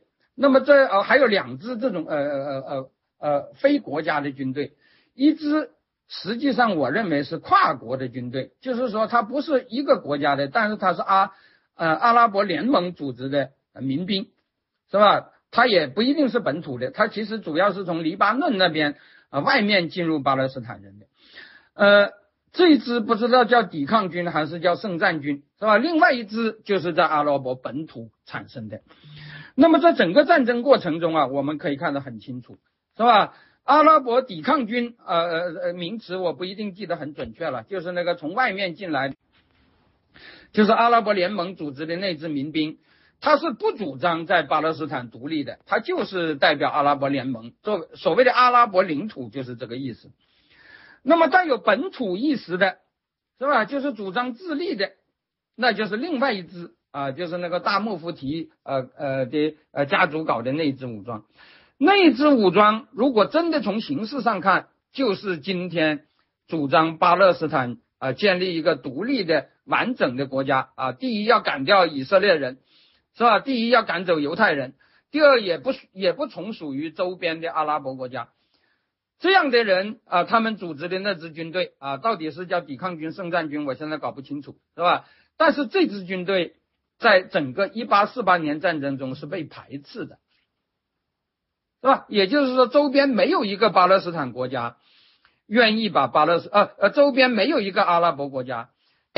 愿意把巴勒斯坦交给这样一个组织啊？当然，他进攻以色列的时候，呃，进攻犹太人的时候是得到了呃那个阿拉伯国家的支持，但是阿拉伯国家对他是实行压制的，是吧？是不许不允许他抬头的，尤其是约旦就更不允许，因为约旦当时是啊完全不承认巴勒斯坦是一个独立的国家的，是吧？巴呃约旦当时就认为巴勒斯坦是约旦的一部分，是吧？在他控制下的地方啊，就是所谓的约旦河西岸和东，呃，和那个，呃，和那个呃东耶路撒冷，是吧？呃，从一九四八年一直到一九六七年，是吧？他控制了十九年，十九年中都没有允许巴勒斯坦人自治，是吧？一直是由啊，等于是犹太是吞并了这块地方的，啊，呃，等于约旦是吞并了这块地方的，是吧？那么这个时候他们是不允许。啊，这个这个这个这个巴勒斯坦立国的，当然有些人说，呃，实际上在他们反对分治协议的时候，啊，当时阿拉伯联盟给联合国的那份文件呢，也曾经提到过，说在巴勒斯坦建要建立一个单独的国家，是吧？呃，而且这个单独的国家是民主的国家。那么这个是这个提法是挺有意思的。因为当时的阿拉伯联盟主要的国家都是呃那个阿拉伯劳伦斯呃的那种观念建立起来的，由贝都因人呃统治的那个呃基本上是阿拉伯酋长建立的王国，是吧？包括沙特阿拉伯，包括呃约旦哈希姆王国，包括呃那个伊拉克的费萨尔呃家族，是吧？呃还包括埃及的法鲁克王朝，是吧？它虽然不是呃它虽然不是那个。呃，它虽然不是来自阿拉伯半岛，但是也是一个呃王朝，是吧？这些国家基本除了叙利亚当时是共和国，其他基本上都是王国，是吧？你自己是王国，你要求在巴勒斯坦搞民主，这是什么意思呢？其实啊，这个意思非常明显。所谓民主，在他们理解就是多数压倒少数。讲的简单一点，就是阿拉伯人呃，在当时占人口多数的阿拉伯人要把犹太人赶走，这就是他们讲的民主。这些人当然因为跟英国人很熟啊，都知道民主是个好词。是吧？所以他们说，呃呃，在巴勒斯坦这个地方，我们要搞民主啊，就是这个多数啊可以赶走少数，是吧？然后说是，呃，我们要建立的这个国家，不仅不能是两个国家，甚至都不能搞联邦制，啊，说，呃，说这个国家必须是一个统一的国家，而不能是一个联邦的国家。但是这个国家到底是一个什么国家？能够呃，应该由谁来治理？这个决议并没有说，实际上是说啊，由我们来瓜分，是吧？讲的简单点，实际上就是这样，是吧？所以这个这个决议并不具有啊可操作性，是吧？而且也不可能被呃犹太人和另一方呃和和任何一方接受。那么当时这个联合国还是。啊，要坚持实行这个分治协议，可是这个分治协议啊，联合国的各方对他那个态度也并不完全是一样的，和今天我们的很多啊人的说法相反啊，说这个分治协议就是西方阴谋，是吧？是那个那个西啊西方帝国主义和犹太资本啊搞出来的一个啊那个那个剥夺呃阿拉伯人的一个计划。真的是这样吗？当然不是的，是吧？你看看这个分治协议的出笼过程，你就会知道，是吧？首先，联合国提出这个决议进行表决的时候，英国人是弃权的，是吧？英国人呃自己说啊，这个呃这个托管地我现在不想管了，是吧？但是呃这个托管地上的人他们自己达不成协议，是吧？他们自己当时已经斗得呃很厉害，那么我管不了。啊，他们自己也解决不了，那就交给联合国吧。那么联合国投票，那么联合国投票，那个英国说我是原来的主人啊，我就不参与，是吧？所以他是弃权的。美国人在投票的时候是赞成的，但是投票以后，呃，阿拉伯呃投票以后这块土地上发生流血事件以后也犹豫了，是吧？我前面曾经讲到过，杜鲁门当时就说，哎呀，这个分治看来是不行。是吧？我们能不能想一个办法，再搞一个啊统一的国家啊？但是当然后来也没人理，是吧？最后也没有啊实现。那么真正从头到尾都支持的是谁呢？除了阿拉伯国家以外，就是苏联集团国家，是吧？苏联是啊，包括什么捷克斯洛伐克啊，在当时二战以后，东欧出现了一批是吧，在苏联控制下的国家，这些国家当然都是听苏联的话的，他们。从始到终都是支持分治协议的，是吧？那么一八战一八四八年战争一开打，当时苏联集团国家的舆论都是支持阿拉伯人的，甚至包括没有掌权的当时的中共，在新华社发表的那些一八四八年战争的评论，也是旗帜鲜明的。支持以色列，反对阿拉伯干涉军的，是吧？现在有些朋友已经找到了当时，啊，一九四八年啊前后那个呃那个那个那个新华社的那些啊评论，是吧？说那个周边五个阿拉伯国家啊侵略呃以色列啊，而以呃呃呃呃追求自由的啊以色列人抵抗侵略啊那个那个呃英勇顽强的如何如何，是吧？那么大家可能也知道，一八四八年战争中曾经有一度是呃联合国啊呃呃呃要求他们停战，是吧？于是就有了呃一个多月的呃呃大概五六个礼拜的呃停战时间。然后这个时候那个呃新华社又发表一个评论，是吧？说这个呃停战是那个那个西方人的阴谋啊，他们要呃要。他们要借停战之机，呃，那个呃武装呃那个那个阿拉伯人啊，要要呃扼杀呃那个呃以色列独立国，是吧？呃，那个那个他们是呃觉得以色列人应该呃不管这个停战，继续呃抵抗呃阿拉伯的侵略，是吧？这个旗帜如此鲜明，呃，我们也知道，在这个停战期间呢，美以美国为首的一些西方国家是主张对这个地区进行武器禁运的，是吧？就是双方我都不提供武器，但是英国是反对的。是吧？英国当时是继续给约旦这些国家提供军事援助。这这里我要讲啊，呃，当时的阿拉伯国家，因为有些是新国家，他的那个呃现代军队是呃是是他们当时是管不了的，所以呃尤其是在一八四八年战争中，战果最大的约旦军队，当时实际上是英国军官领导的，是吧？呃，在这个五国联军中啊，呃那个那个。呃，当时最有成效的呃就是约旦军队，是吧？那么你们从呃地图上也可以看到，到了停战的时候，呃还保留下来的所谓的阿拉伯领土最大的就是约旦河西岸，是吧？约旦河西岸就是当时在约旦军队的控制之下，包括约旦军队也攻克了那个耶路撒冷，是吧？耶路撒冷当时有十万呃犹太人。是吧？那么这十万犹太人当时都啊，就是呃呃争夺耶路撒冷，结果被约旦军队给打败了。而约旦军队当时是谁领导的呢？就是英国军官领导的。当然，这些英国军官是雇佣军，是吧？是是是，就像中国的华尔、陈纳德，嗯一样，是吧？他们并不是英国派去的啊，但是显然是啊，他们跟英国的关系要比呃跟那个要比当时的以色列。呃，与英国的关系要啊要更密切，是吧？这个是也是没有问题的。那么后来联合国下令停火，停火的时候，以美国为首的啊这些国家啊就组就完全断绝了那个对犹太人的武器供应。而这个时候，犹太人在停火期间，实际上他的军事装备水平是得到了很大的提高，是吧？以至于呃停火停火结束一开打，犹太人就。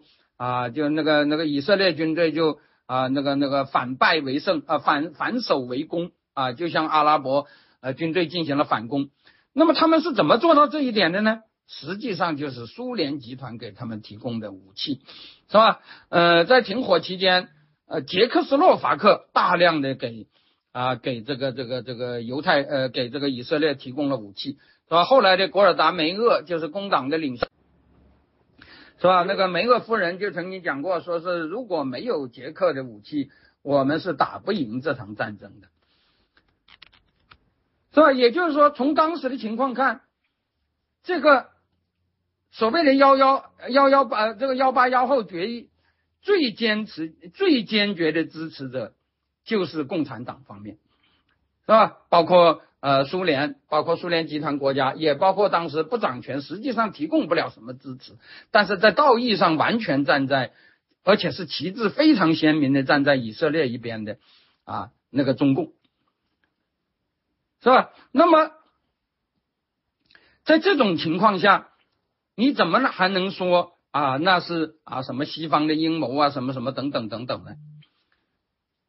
那么至于你说，呃，那个时候。呃，这个这个啊，阿拉伯人没有政治实体啊，就领土的要求是吧？我觉得这个要看你怎么说了，是吧？我们知道后来的情况是，即使明明白白是从外界打进来夺取的领土，你也还是要在名义上搞一个本土的啊那个组织，是吧？比如说，我们知道，呃，那个越南战争实际上本质就是北越把南越给。呃，给吞并了，是吧？当然，你也可以说是统一了，但是毕竟那个时候还有一个，是吧？越南南方民族解放阵线不是吗？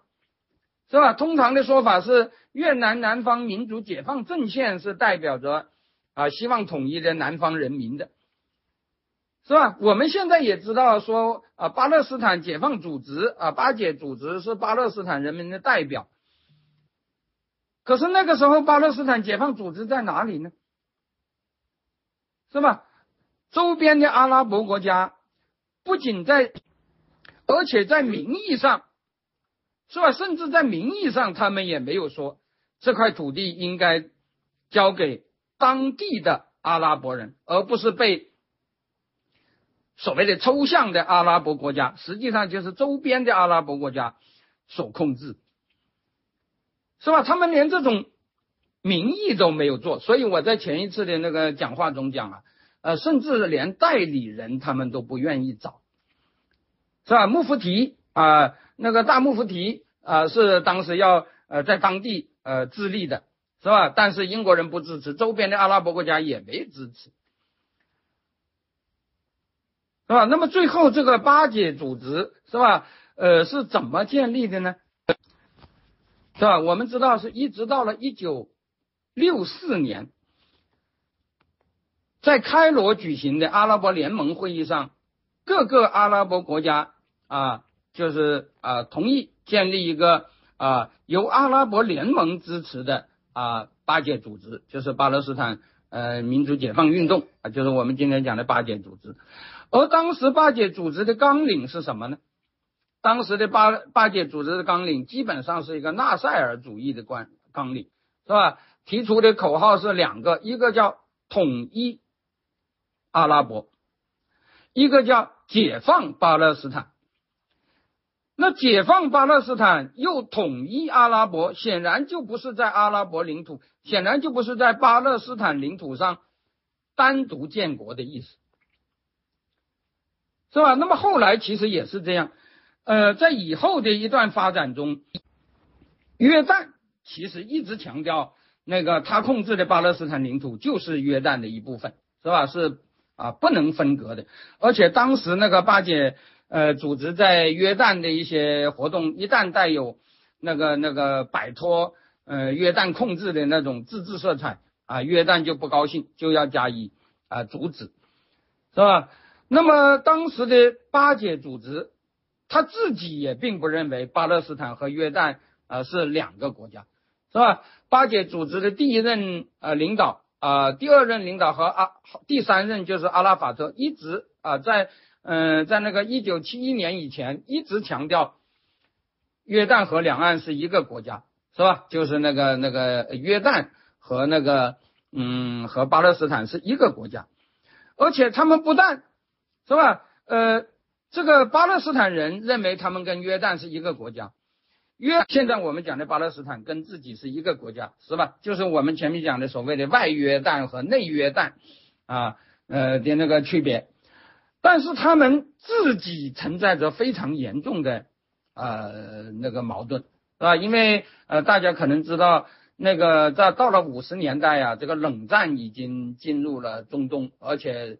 呃，实事实上，实事求是的讲，冷战是当时或者说美国和苏联的争夺是当时中东的最大的问题，是吧？那么那个时候，呃，苏联已经是啊，只要美国支持的他就反对，所以呃，美国当时是偏向以色列的，那么他就全力以赴的支持阿拉伯方面，是吧？而且他支持阿拉伯方面，实际上主要考虑的不是阿拉伯的。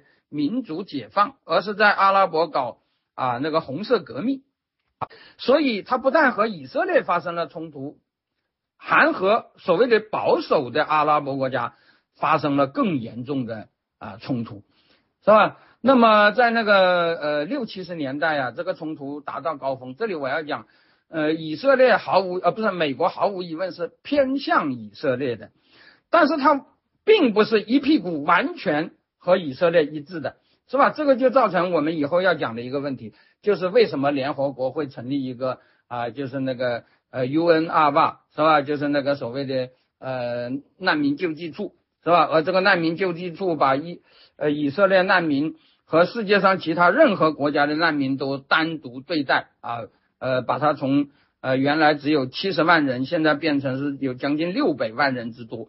是吧？那么这个完全是美国人出钱搞的啊，所以你说，当然美国人当时是偏向以色列，或者用那个呃我们一些左派朋友的话讲，叫做偏袒以色列，是吧？但是并没有一屁股完全坐在以色列的呃那个立场上啊。但是当时的苏联，或者说苏联集团国家，是吧？已经跟一九四八年的立场来了一个一百八十度的大转弯，是吧？我前面讲一一九四八年的时候，他们支持以色列啊，比那个美国、比西方支持的更厉害。但是到了五六十年代，啊，美国偏向以色列，那我就不仅是偏向阿拉伯，而且是啊毫无保留的要在阿拉伯啊那个支持最激进的势力，是吧？就是不仅对以色列势不两立，而且对阿拉伯的保守势力也势不了。为了打败以色列，首先就要在阿拉伯搞革命，是吧？那么这种主张当时也。也影响了巴解，是吧？当时的巴解组织是一个世俗组织，是吧？它的伊斯兰色彩并不浓。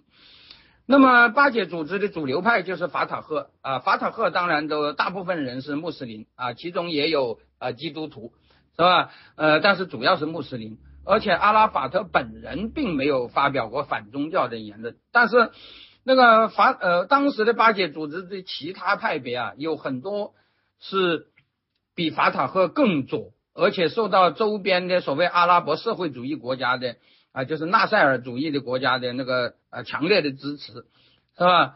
嗯，这些派别包括人政啊、民政，是吧？呃，巴勒斯坦共产党等等啊，这还有那个叙利亚支持的闪电突击队。那么这些国家，他们都是要在这个呃所谓的保守的阿拉伯国家搞革命的，是吧？那么他们像仁政、民政就干脆说我们是无神无神论者，而且发表了大量那个反宗教的言论，是吧？使得那个阿拉伯那些保守国家的那些呃那些宗教是那些宗教团体都非常之恨他们，是吧？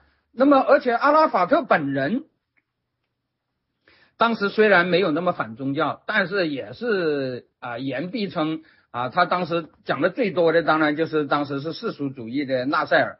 是吧？纳赛尔也是因为搞阿拉伯主义，呃，阿拉伯社会主义跟那个呃阿拉伯的保守国家呃搞不到一块儿，是吧？呃，这里我要讲了，那个纳赛尔他虽然要搞社会主义、搞国有化、取消私有财产，但是他同时屠杀共产党，是吧？他把共产党当做争夺权力的对手，是吧？而共产党又是属于苏联这个系统的，所以苏联当时并没有说。呃，这个纳赛尔呃，并没有承认纳赛尔搞的是社会主义，但是他发明了一个名词，这个名词非常有意思。当时苏联的官方把纳赛尔和尼赫鲁这些人都搞在一起，叫做呃，叫做那个走上了非资本主义发展道路的国家啊，请注意啊，呃，当时苏联人说他们走的是非资本主义道路啊，由于他们都是反共的。啊，当然民呃印度反共，但是它是个民主国家，允许共产党合法存在。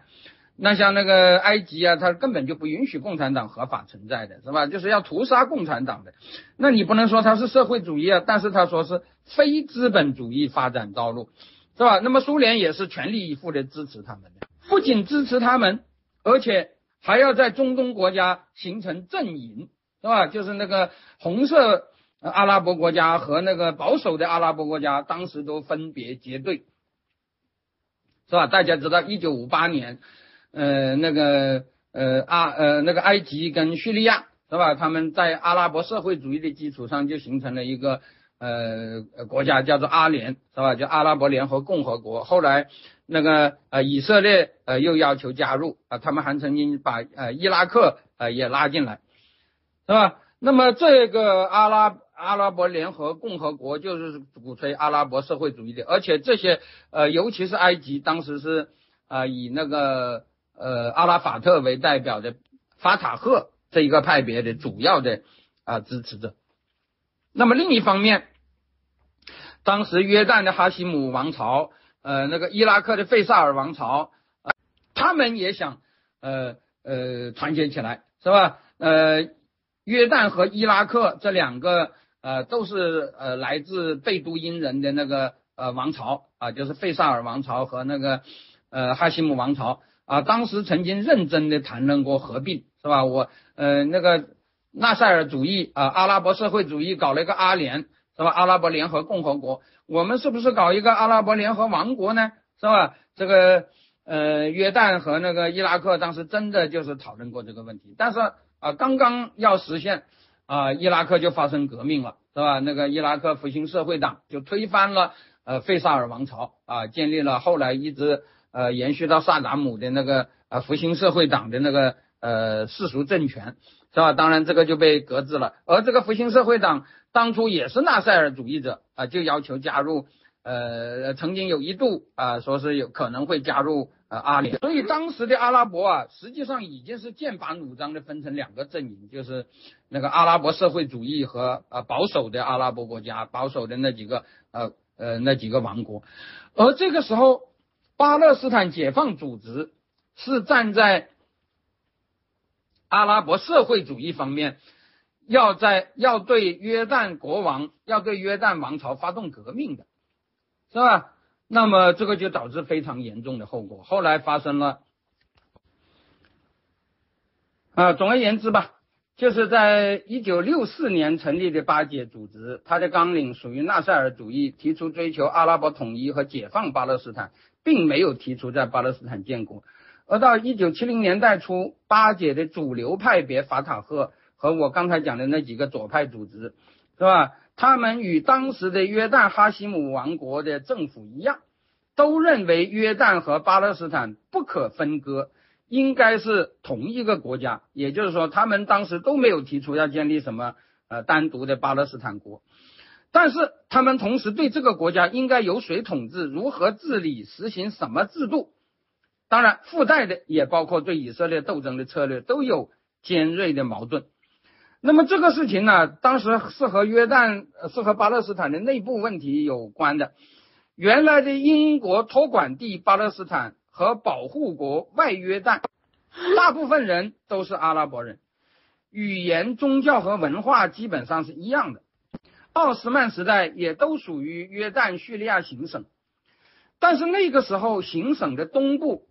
主要是与今天沙特阿拉伯一样的贝都因人，所谓贝都因人就是游牧民，是吧？就是根本就是骑在骆驼上的，是吧？就没有城市，没有什么的。在工业化、在发现石油以前啊，他们基本上是游牧民族。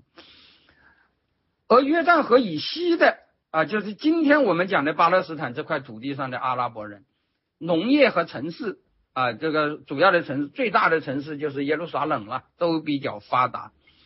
所以那个时候，贝都因人和巴勒斯坦人的认同就有微妙的区别。本来贝都因人的社会生活和政治意识应该都是更加落后，但是我前面说过，一战前英国人传播反对奥斯曼帝国的阿拉伯民族主义，却是从贝都因的几大家族开始的，是吧？这几大家族首先都从英国人那里得到了民族主义啊，包括沙特家族、哈希姆家族、费萨尔家族等等。所以，西亚最初的几个阿拉伯国家，像沙特、伊拉克和约旦，都建立了贝都因酋长演变而来的国王政权。但是在约旦巴勒斯坦地区的大部分居民却是以农为主的巴勒斯坦人。啊，我这里讲的巴勒斯坦人，不是以约旦河划分的地理概念，是吧？约旦河西岸是巴勒斯坦，东岸是约旦，不是这样的地理概念，而是不同于贝都因人的。族群概念是吧？那些游牧的来自阿拉伯沙漠的是贝都因人，而在约旦河流域啊，不管是东岸还是西岸啊，那个那个以农业为主的那一部分人是巴勒斯坦人。那么他们对来自阿拉伯半岛的游牧中的啊，他们对来自阿拉伯半沙漠中游牧部落出身的哈希姆家族本来就有潜在的疏离。加上那个时代，那个时代冷战已经对中东产生强烈的影响，巴解组织的很多派系都是都有强烈的左倾。那么阿拉法特虽然不明确反对宗教，但也经常把世俗主义的纳赛尔乃至列宁、胡志明、卡斯特罗挂在嘴边。主张在中东，尤其是在巴勒斯坦人最多的约旦河两岸搞革命，推翻哈希姆的封建统治，啊，把安曼就是约旦的首都，当时巴解组织的总部也设在那里。呃，阿拉法特就提出啊，要把安曼变成中东的河内。河内是什么地方？就是胡志明啊，越南共产党的首都。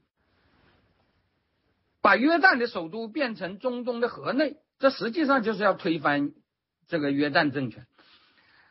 一九六七年的六天战争以后，以色列完全控制巴勒斯坦，巴解完全撤到了外约旦，双方的矛盾就日益激化。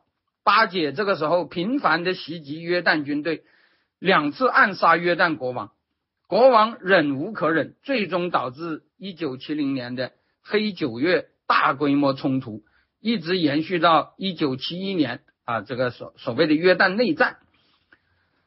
巴解认为约旦国王不仅是封建统治，而且已经成为西方帝国主义和犹太人的走狗，而国王则认为我好心收留你们这些难民，你们却恩将仇报啊，就像那个农夫与蛇的故事一般。双方敌对到如此的程度，以至于一九七一年七。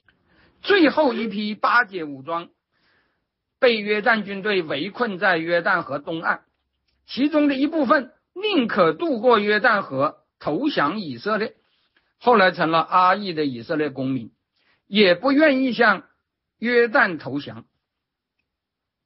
可见双方仇恨到何等地步。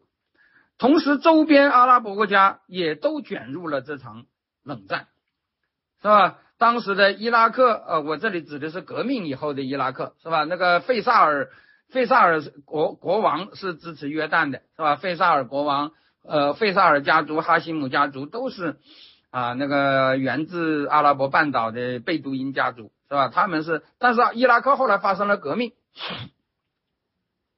那么革命以后的伊拉克也是复兴社会党掌权，是吧？那么伊拉克、叙利亚都是支持巴解的。叙利亚更是出动了大量，更是出动了大量的坦克部队，号称叫巴勒斯坦解放军，是吧？呃，攻占了当时约旦的第二大城市伊尔比德。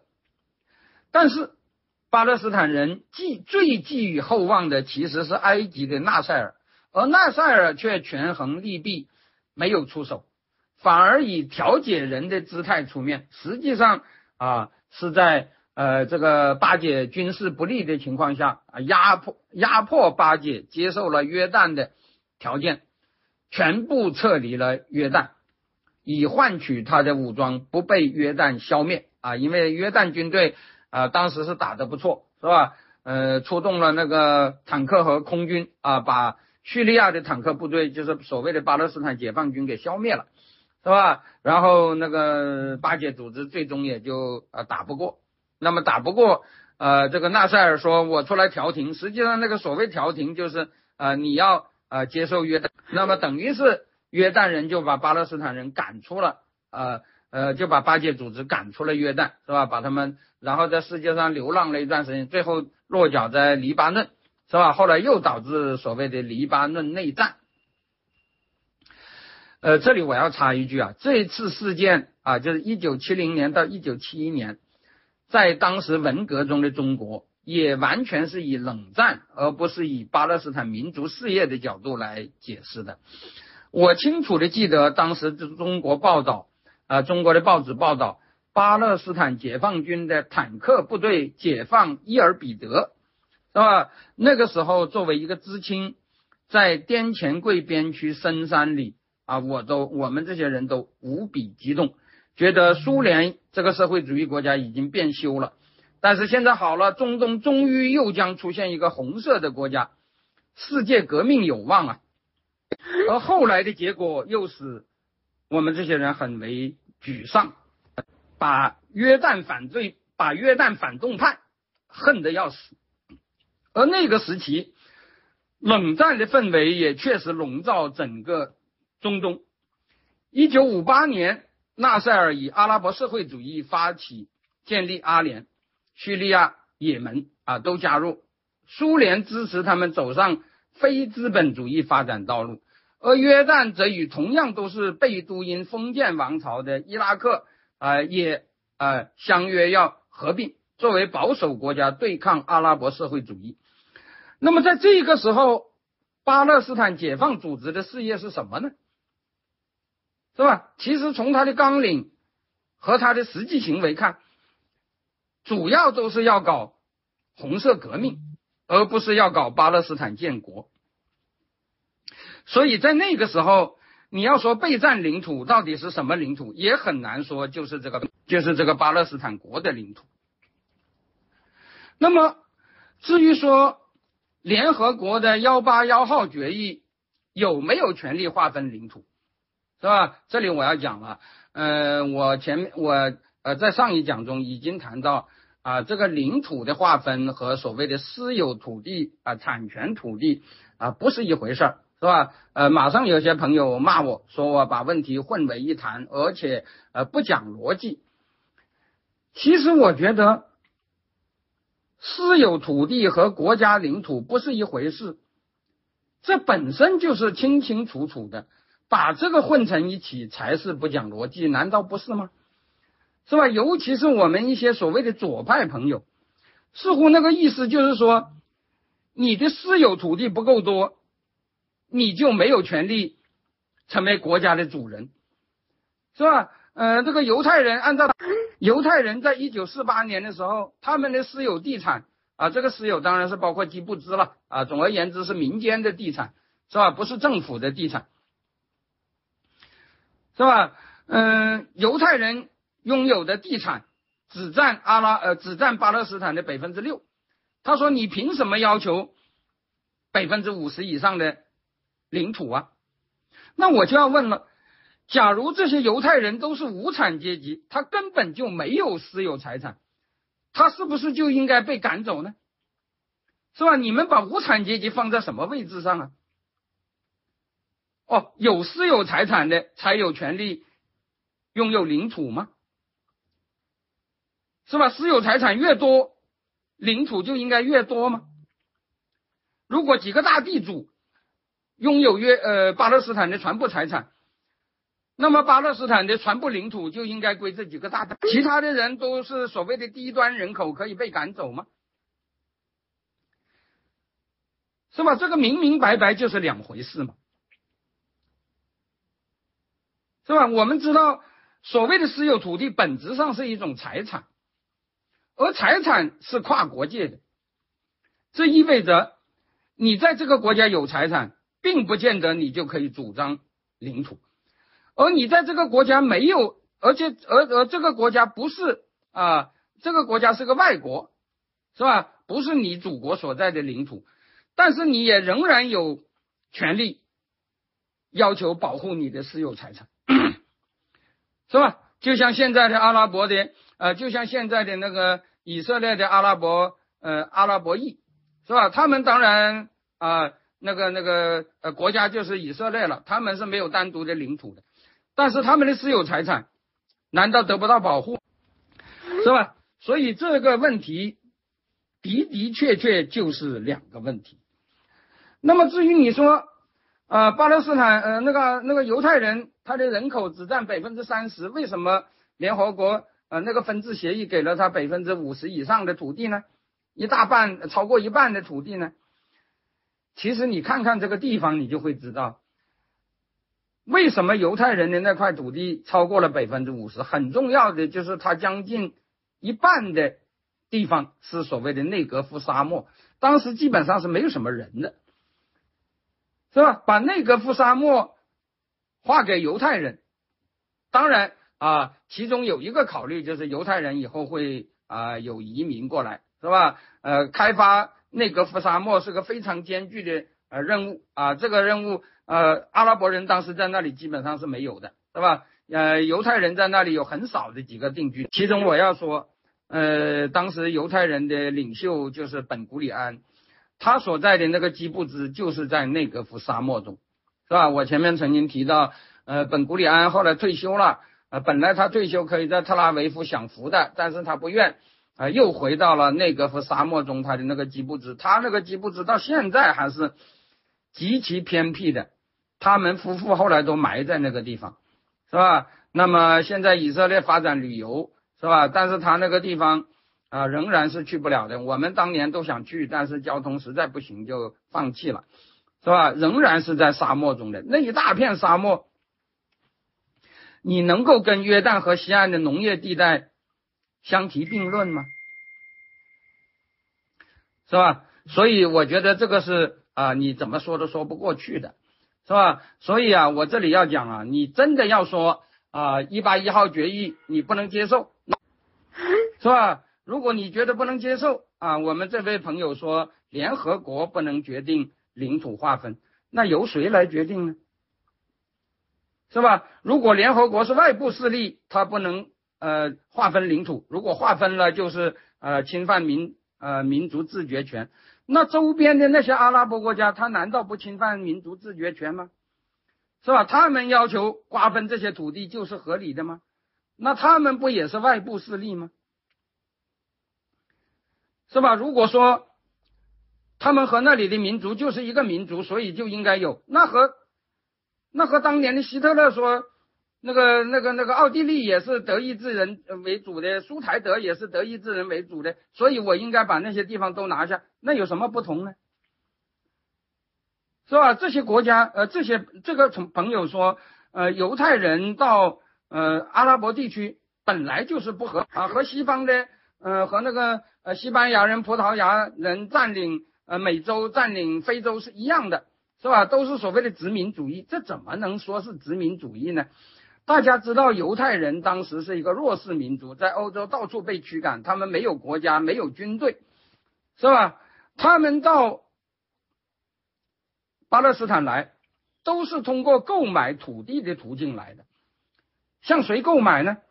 有的是向啊那个呃英国呃委托统治呃呃呃委委托管制当局是吧？呃购买所谓的国有土地，但是更多的还是向阿拉伯人购买。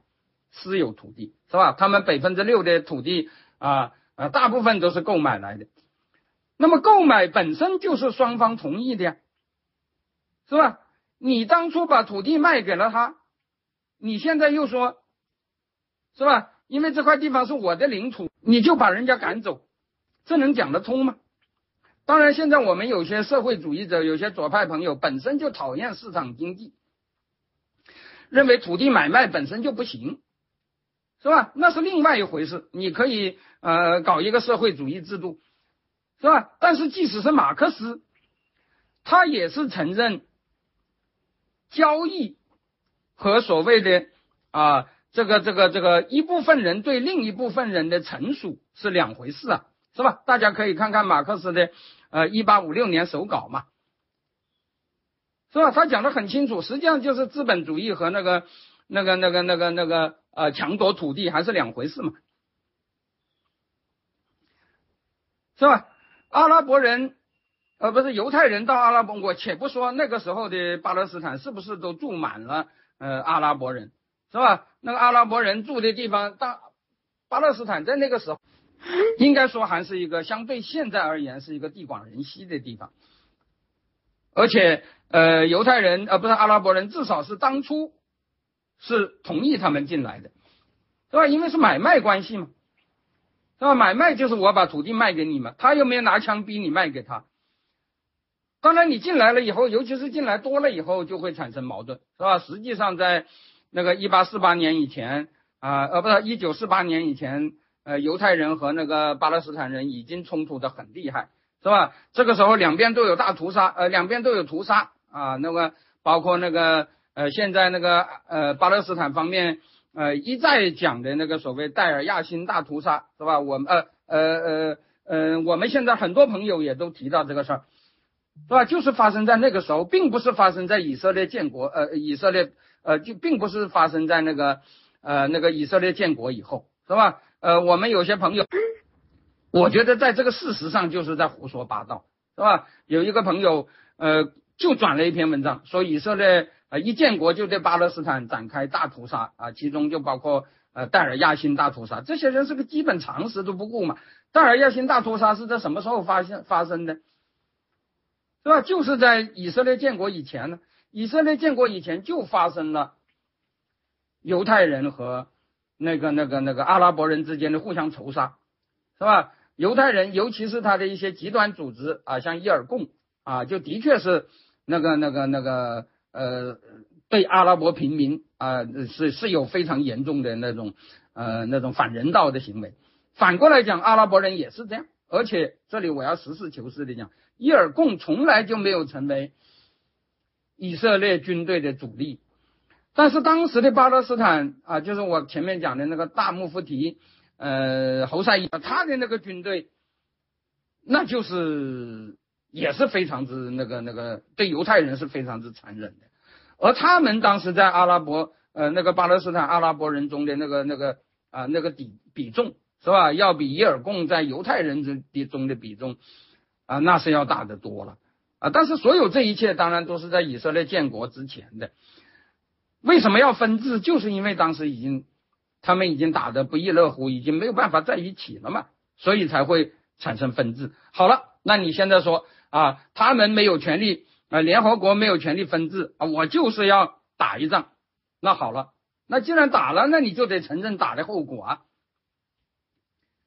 是吧？分治协议你不你不接受，你要打。是吧？那么打完了，你打败了，你又说，哎呀，那现在我们还是分治，哪有这世界上哪有这样的后悔药啊？是吧？很多东西你一旦放弃了，就 就成为沉没成本，是吧？你怎么能就是说你自己惹的祸，然后你说，哎呀，我现在改了，是吧？我要从头再来，这世界上哪有这样的好事啊？是吧？你要么你就。是吧？用打来，呃，这个我讲领土怎么产生，是吧？领土和你有没有私有财产是没有关系的，是吧？领土无非就是两种可能啊，一种可能就是和平协商，一种可能就是武力争夺，无非就是这两种可能。当然，和平协商也有几种可能，一种就是内部的几派协商，是吧？就像印度和巴基斯坦啊，穆斯林和。呃呃呃，那个那个那个印度教徒啊，你能不能协商啊？是吧？如果不能，如果协商不了，就要有调解人，是吧？如果调解人调解不通，那国那国际社会当然就有干预的理由，因为你总不能放任这个种族屠杀不断的蔓延嘛，是吧？那么你说这样产生的领土有效没有效呢？如果没有效，什么是更有效的呢？是吧？所以这样产生的领土，那你说它是被占领土，就很成问题，是吧？一八一号协议给犹太人的土地，呃，给以色列的土地，你不能说是被占领土。一八一呃一八一号决议以后。到一九六七年六天战争以前，以色列越过这个呃这个这块地方占领的那土地，即使是阿拉伯国家，现在也没有要求收回啊，不是呃呃那个那个呃和巴勒斯坦的主流，现在也没有要求收回，为什么呢？因为那就是战争的后果嘛。原来你并没有主张巴勒斯坦国，是吧？我刚才已经讲了，一直到七十年代都没有，是吧？巴勒斯坦国是七十年代后期巴解组织才有这样的主张，到了八十年代，阿拉伯各国才把这个东西提上议事日程。那么在这之前，能够谈得上巴勒斯坦领土吗？它是不是阿拉伯领土？那当然很难说，是吧？是不是阿拉伯领土？无非就是两种办法，一个就是协商。我刚才讲了，协商你不干，是吧？协商你不干，那就打，打又打不过，是吧？那那么我再讲难民问题，战争背景下造成的巴勒斯坦难民，其实它无非是三个方式，一种是。阿拉伯当局啊，我这里讲的阿拉伯当局不是指巴勒斯坦当局，而是指周边的那些参战的阿拉伯国家，是吧？包括埃及、约旦，呃，主要是埃及、约旦、叙利亚和黎巴嫩，是吧？第一是阿拉伯当局方面制造恐怖气氛，号召煽动他们出逃，乃至组织逼迫他们撤离，即所谓的坚壁清野，这是战争中常用的方式。是吧？我们知道打仗的时候，呃，那个那个，为了给敌方呃呃造成困难，是吧？就煽动呃，就就动员啊我们这方的居民撤离啊，所谓的坚壁清野，这是第一种啊，产生他呃他们为什么会离开呢？啊，这是第一种原因，是在双方攻守兵荒马乱的状态下，居民无法生存，自发的逃离危险。第三是以色列方面驱逐他们，把他们强行的赶走。那么现在关于阿拉伯呃关于这个巴勒斯坦难民的产生，最早的产生是吧？我这里不不是讲的现在，是吧？现在的五百六十万。呃，有的人说六百万巴勒斯坦难民啊，绝大部分呃跟一九四八年是没什么关系的，都是后来出生的，是吧？那么阿拉伯方面强调的是一八四八年的那个难民，是吧？阿拉伯方面主要强调第三种情况，就是以色列人把他们赶走的，而以色列的说法主要强调的是第一种情况。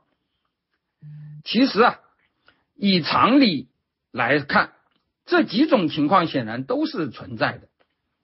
以色列军队以暴力驱以以色列军队以暴力驱逐阿拉伯居民，有著名的沙沙村等案例为证，是吧？这个问题啊，我觉得那个我前面讲到过的那个晋东救济，呃，晋东救济处成立以后，是吧？在联合国的支持下，对每一个村都进行过调查，是吧？这里头有很多的材料。其中有些材料明确的就是以色列军队用暴力的驱逐了阿拉伯居民，是吧？像那个呃那个那个那个那个北加利利地地区的那个萨萨这个村子，是吧？他就是以色列军队呃当时的那个叫做阿拉伯解放军，是吧？呃攻呃进驻了这个地方，然后以色列军队进攻啊，把阿拉伯军队给赶走了，同时也把当地的居民全部都赶走了，是吧？那么但是。阿拉伯当局对以色列搞坚壁清野，煽动巴勒斯坦阿拉伯居民逃离，有没有这个事儿呢？当然，而且是铁证如山。你说是以色列造谣吗？阿拉伯方面的头面人物，一九四八年战争的主要发起人，一九四八年战争的主要发动者之一，叙利亚当时的总理哈利德阿兹姆，哈利德阿兹姆。在一九七三年，他在贝鲁特出版了他的回忆录，其中就有一段话承认，阿拉伯方面动员巴勒斯坦阿族撤离是一大失误，是吧？他很后悔，是吧？他说啊，一九四七年戴尔亚辛大屠杀以后，阿拉伯国家政府向当地居民发出了离开巴勒斯坦并移居阿拉伯邻国的呼吁。现在看来，这是有利于犹太人的。这使他们无需努力就显著改善了他们在巴勒斯坦的处境。可以设想，如果超过一百万的巴勒斯坦人民留在自己的国家，会发生什么？他们将是怎样的第五纵队？以色列政府将怎样持续的处于恐惧之中？一八四八年，一九四八年以后，我们一直要求他们返回家园。但是当时正是我们呼吁他们离开这个国家，在我们要求联合国就他们的返回做出决定之前，这样的呼吁啊，就是呼吁他们离开巴勒斯坦，是吧？这样的呼吁已经进行了几个月，这是明智合理的政策吗？这有什么根据吗？我们自己决定了他们的命运，上百万阿拉伯难民的命运，由于。我们呼吁他们离开家园、土地、工作场所和工厂。我们已经把那些对工作感到满意的人变成了没有任何工作的流离失所者。然后我们让他习惯于乞讨，并满足于近东救济署啊，就是我前面讲到的那个呃 UNRWA 啊 UNRWA 是吧？然后满足于近东救济处给他们的东西。你看，这就是当时的阿拉伯决策者之一啊，这可啊，这是当时阿拉伯决策者之一啊，不是以色列人啊亲口说的。那么这里头还有一个佐证啊，这也是以色列方面的历史书经常提到的，是吧？呃，说是战后以后啊，有人对呃这个呃呃对这个呃逃离呃巴勒斯坦的那些难民进行过啊那个口述史调查。结果发现这些离开巴勒斯坦的阿拉伯难民中有百分之六十八的人没有看到任何以色列士兵，啊，也就是说这些人是自己走的，是吧？他们根本没见过呃以色列人，是吧？并不是被赶走的。那么以色列人引用这条材料是要说明这些人不是以色列驱赶的，而是阿拉伯政府干的好事，就像。我前面讲到的那个叙利亚前总理后悔莫及的讲的那番话一样，当然以色列方面的这个推论，我认为也是不对的。没有建造以色列兵，并不能说这些人就一定是被阿拉伯政府动员离开的。但是我们同样也不能说，其余那百分之三十看见过以色列士兵的人，就一定是被这些士兵赶走的。毕竟还有半数，当时还有半数的阿拉伯居民没有走，而是成了后来的阿拉伯裔以色列公民。他们肯定是见过以色列士兵的，但是却没有被驱赶，对不对呢？你不会说这些人没有被驱赶，是因为他们都当了阿坚吧？其实啊，虽然我没有研究，但是从常理而论，我相信大部分芸芸众生夹在两军之间的战火中。不用任何一方的驱逐，都会有逃走的动机。我自己在一九六八年南宁那场血腥之下的内战中，就两次逃亡到贵州和浙江。我是逃得早了。一九六八年七月中旬以后，倒霉的那一派控制的地方已经被铁桶般的包围，已经逃生无门了。看到今天报道的加沙，我就想起那一幕地狱的景象。最后那里被攻陷的时候，逃生的民众盲目的一阵子东奔，一阵子西逃，是吧？从这里逃到那里，被一阵枪林弹雨，又跑到另外一边，又被枪林弹雨堵回来。每一次都留下一片尸体，是吧？两头都被进攻方的枪林弹雨堵回来，那个真是惨不忍睹。我们学校的两位老师，啊，秦连光和霍普罗，还有几名同学，都是死在那场名副其实的浩劫之中。同学我不敢说，至少这两位老师都是文质彬彬的书生，不是武装人员。今天的袈裟会落到这样的下场吗？我想想心头都紧得慌。但是我相信。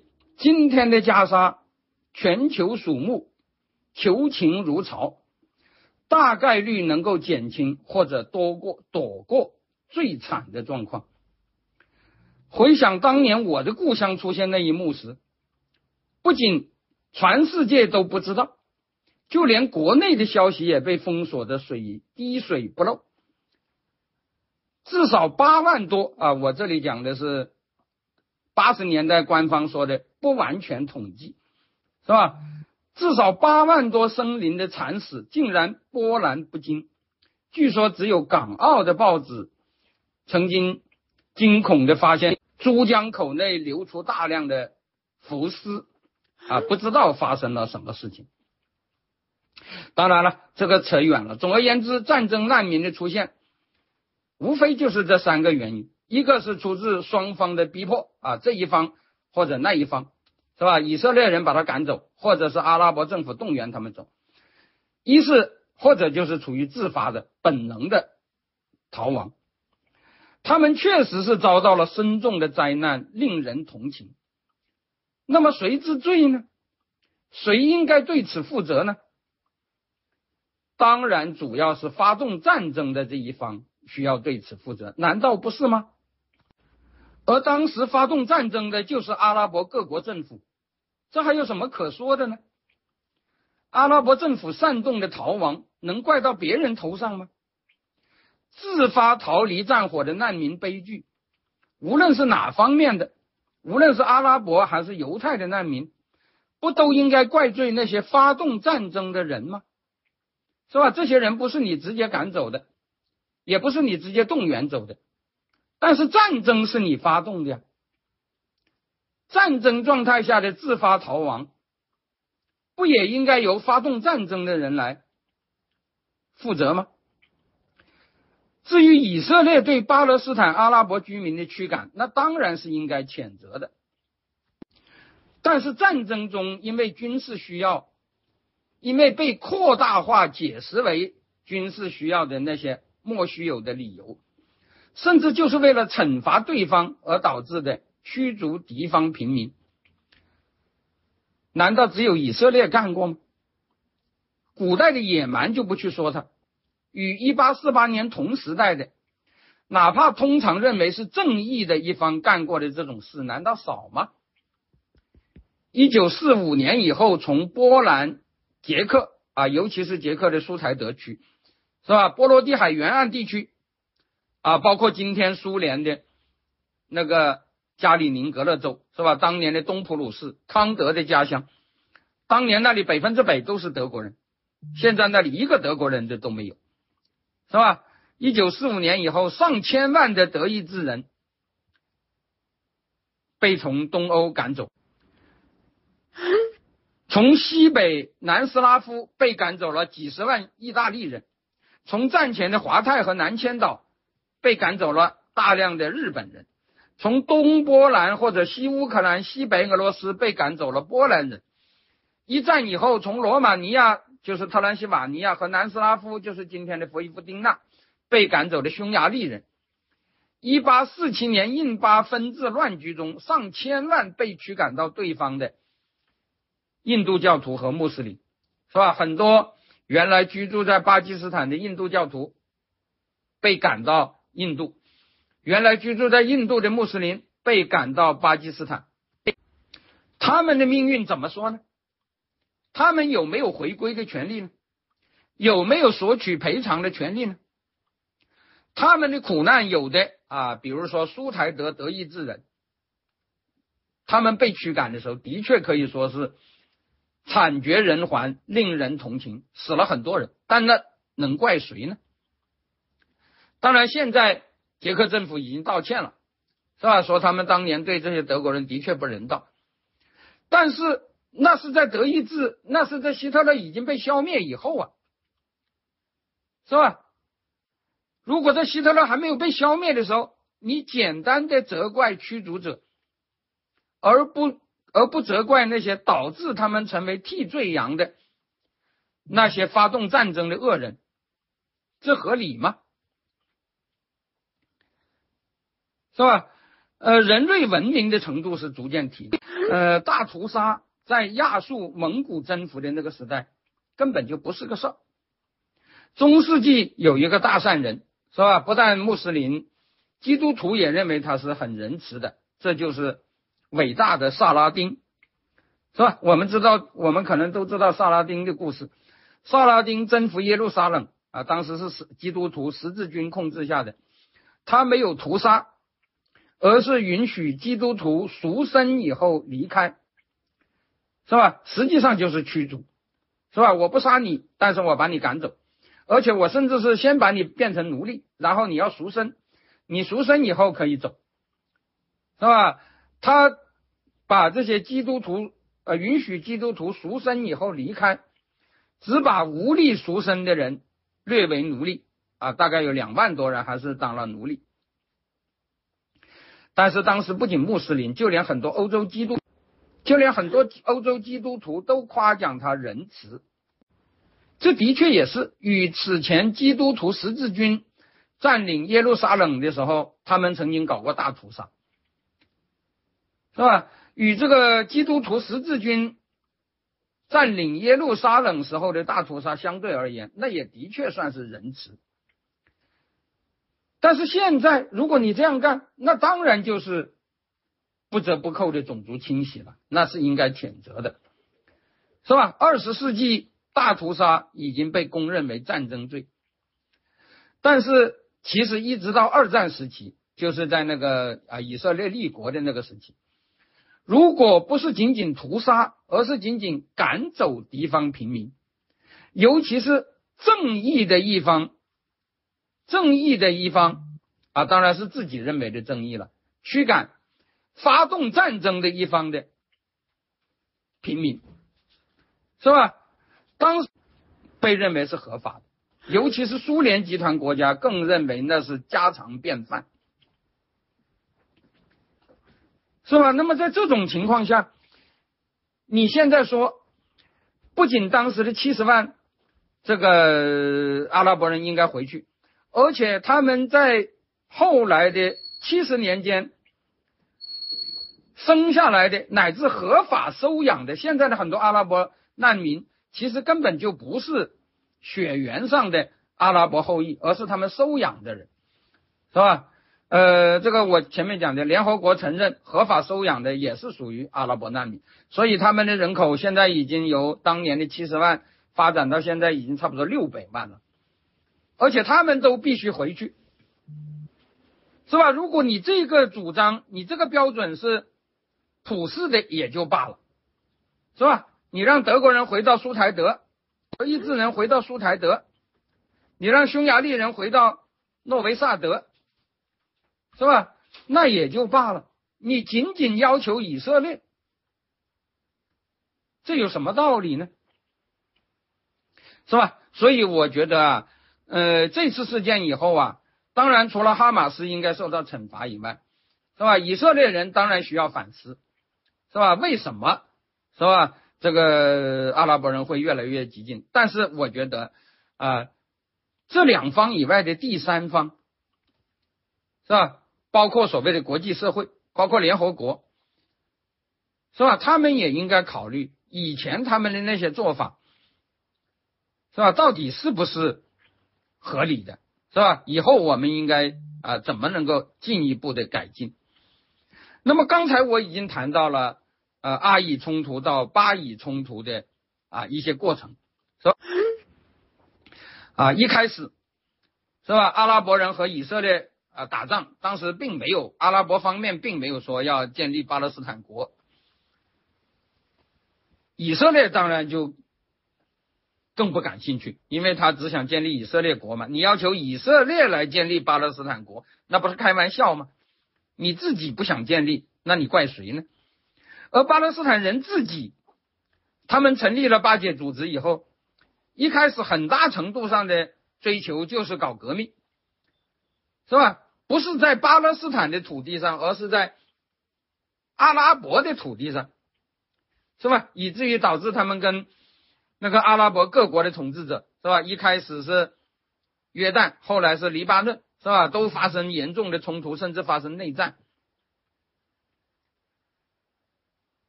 是吧？只是到了七十年代以后，他们才把建立巴 作为自己的诉求。那么应该怎么评价以后发生的事呢？啊，我觉得这就是我们下次再讲的。啊，我这今天的讲话就到此为止，谢谢大家。呃，这里我要讲一下，就是我上次演讲以后，这个文字资料到处在传，我现在呃要求大家就是。呃，这个文字资料啊，在经过我审核之前，不要到处乱传，因为有很多呃，我讲话的口语是有很多呃，也也经经常会有口误的，是吧？而且呃，那个那个呃，即使没有口误，呃，把它整理成文字也会发生一些错误，是吧？那么我不希望这些错误呃被到处扩散，但是当然了。呃，整帮我整理文字，我都很感谢，是吧？整理的文字最好呃直接发给我，或者说呃交给群主，由群主转给我，呃不要直接就拿去转发啊。那么我会呃经过审核以后，是吧？就是呃我会呃经过审核以后，呃让朋友拿去呃去去对外公布的啊。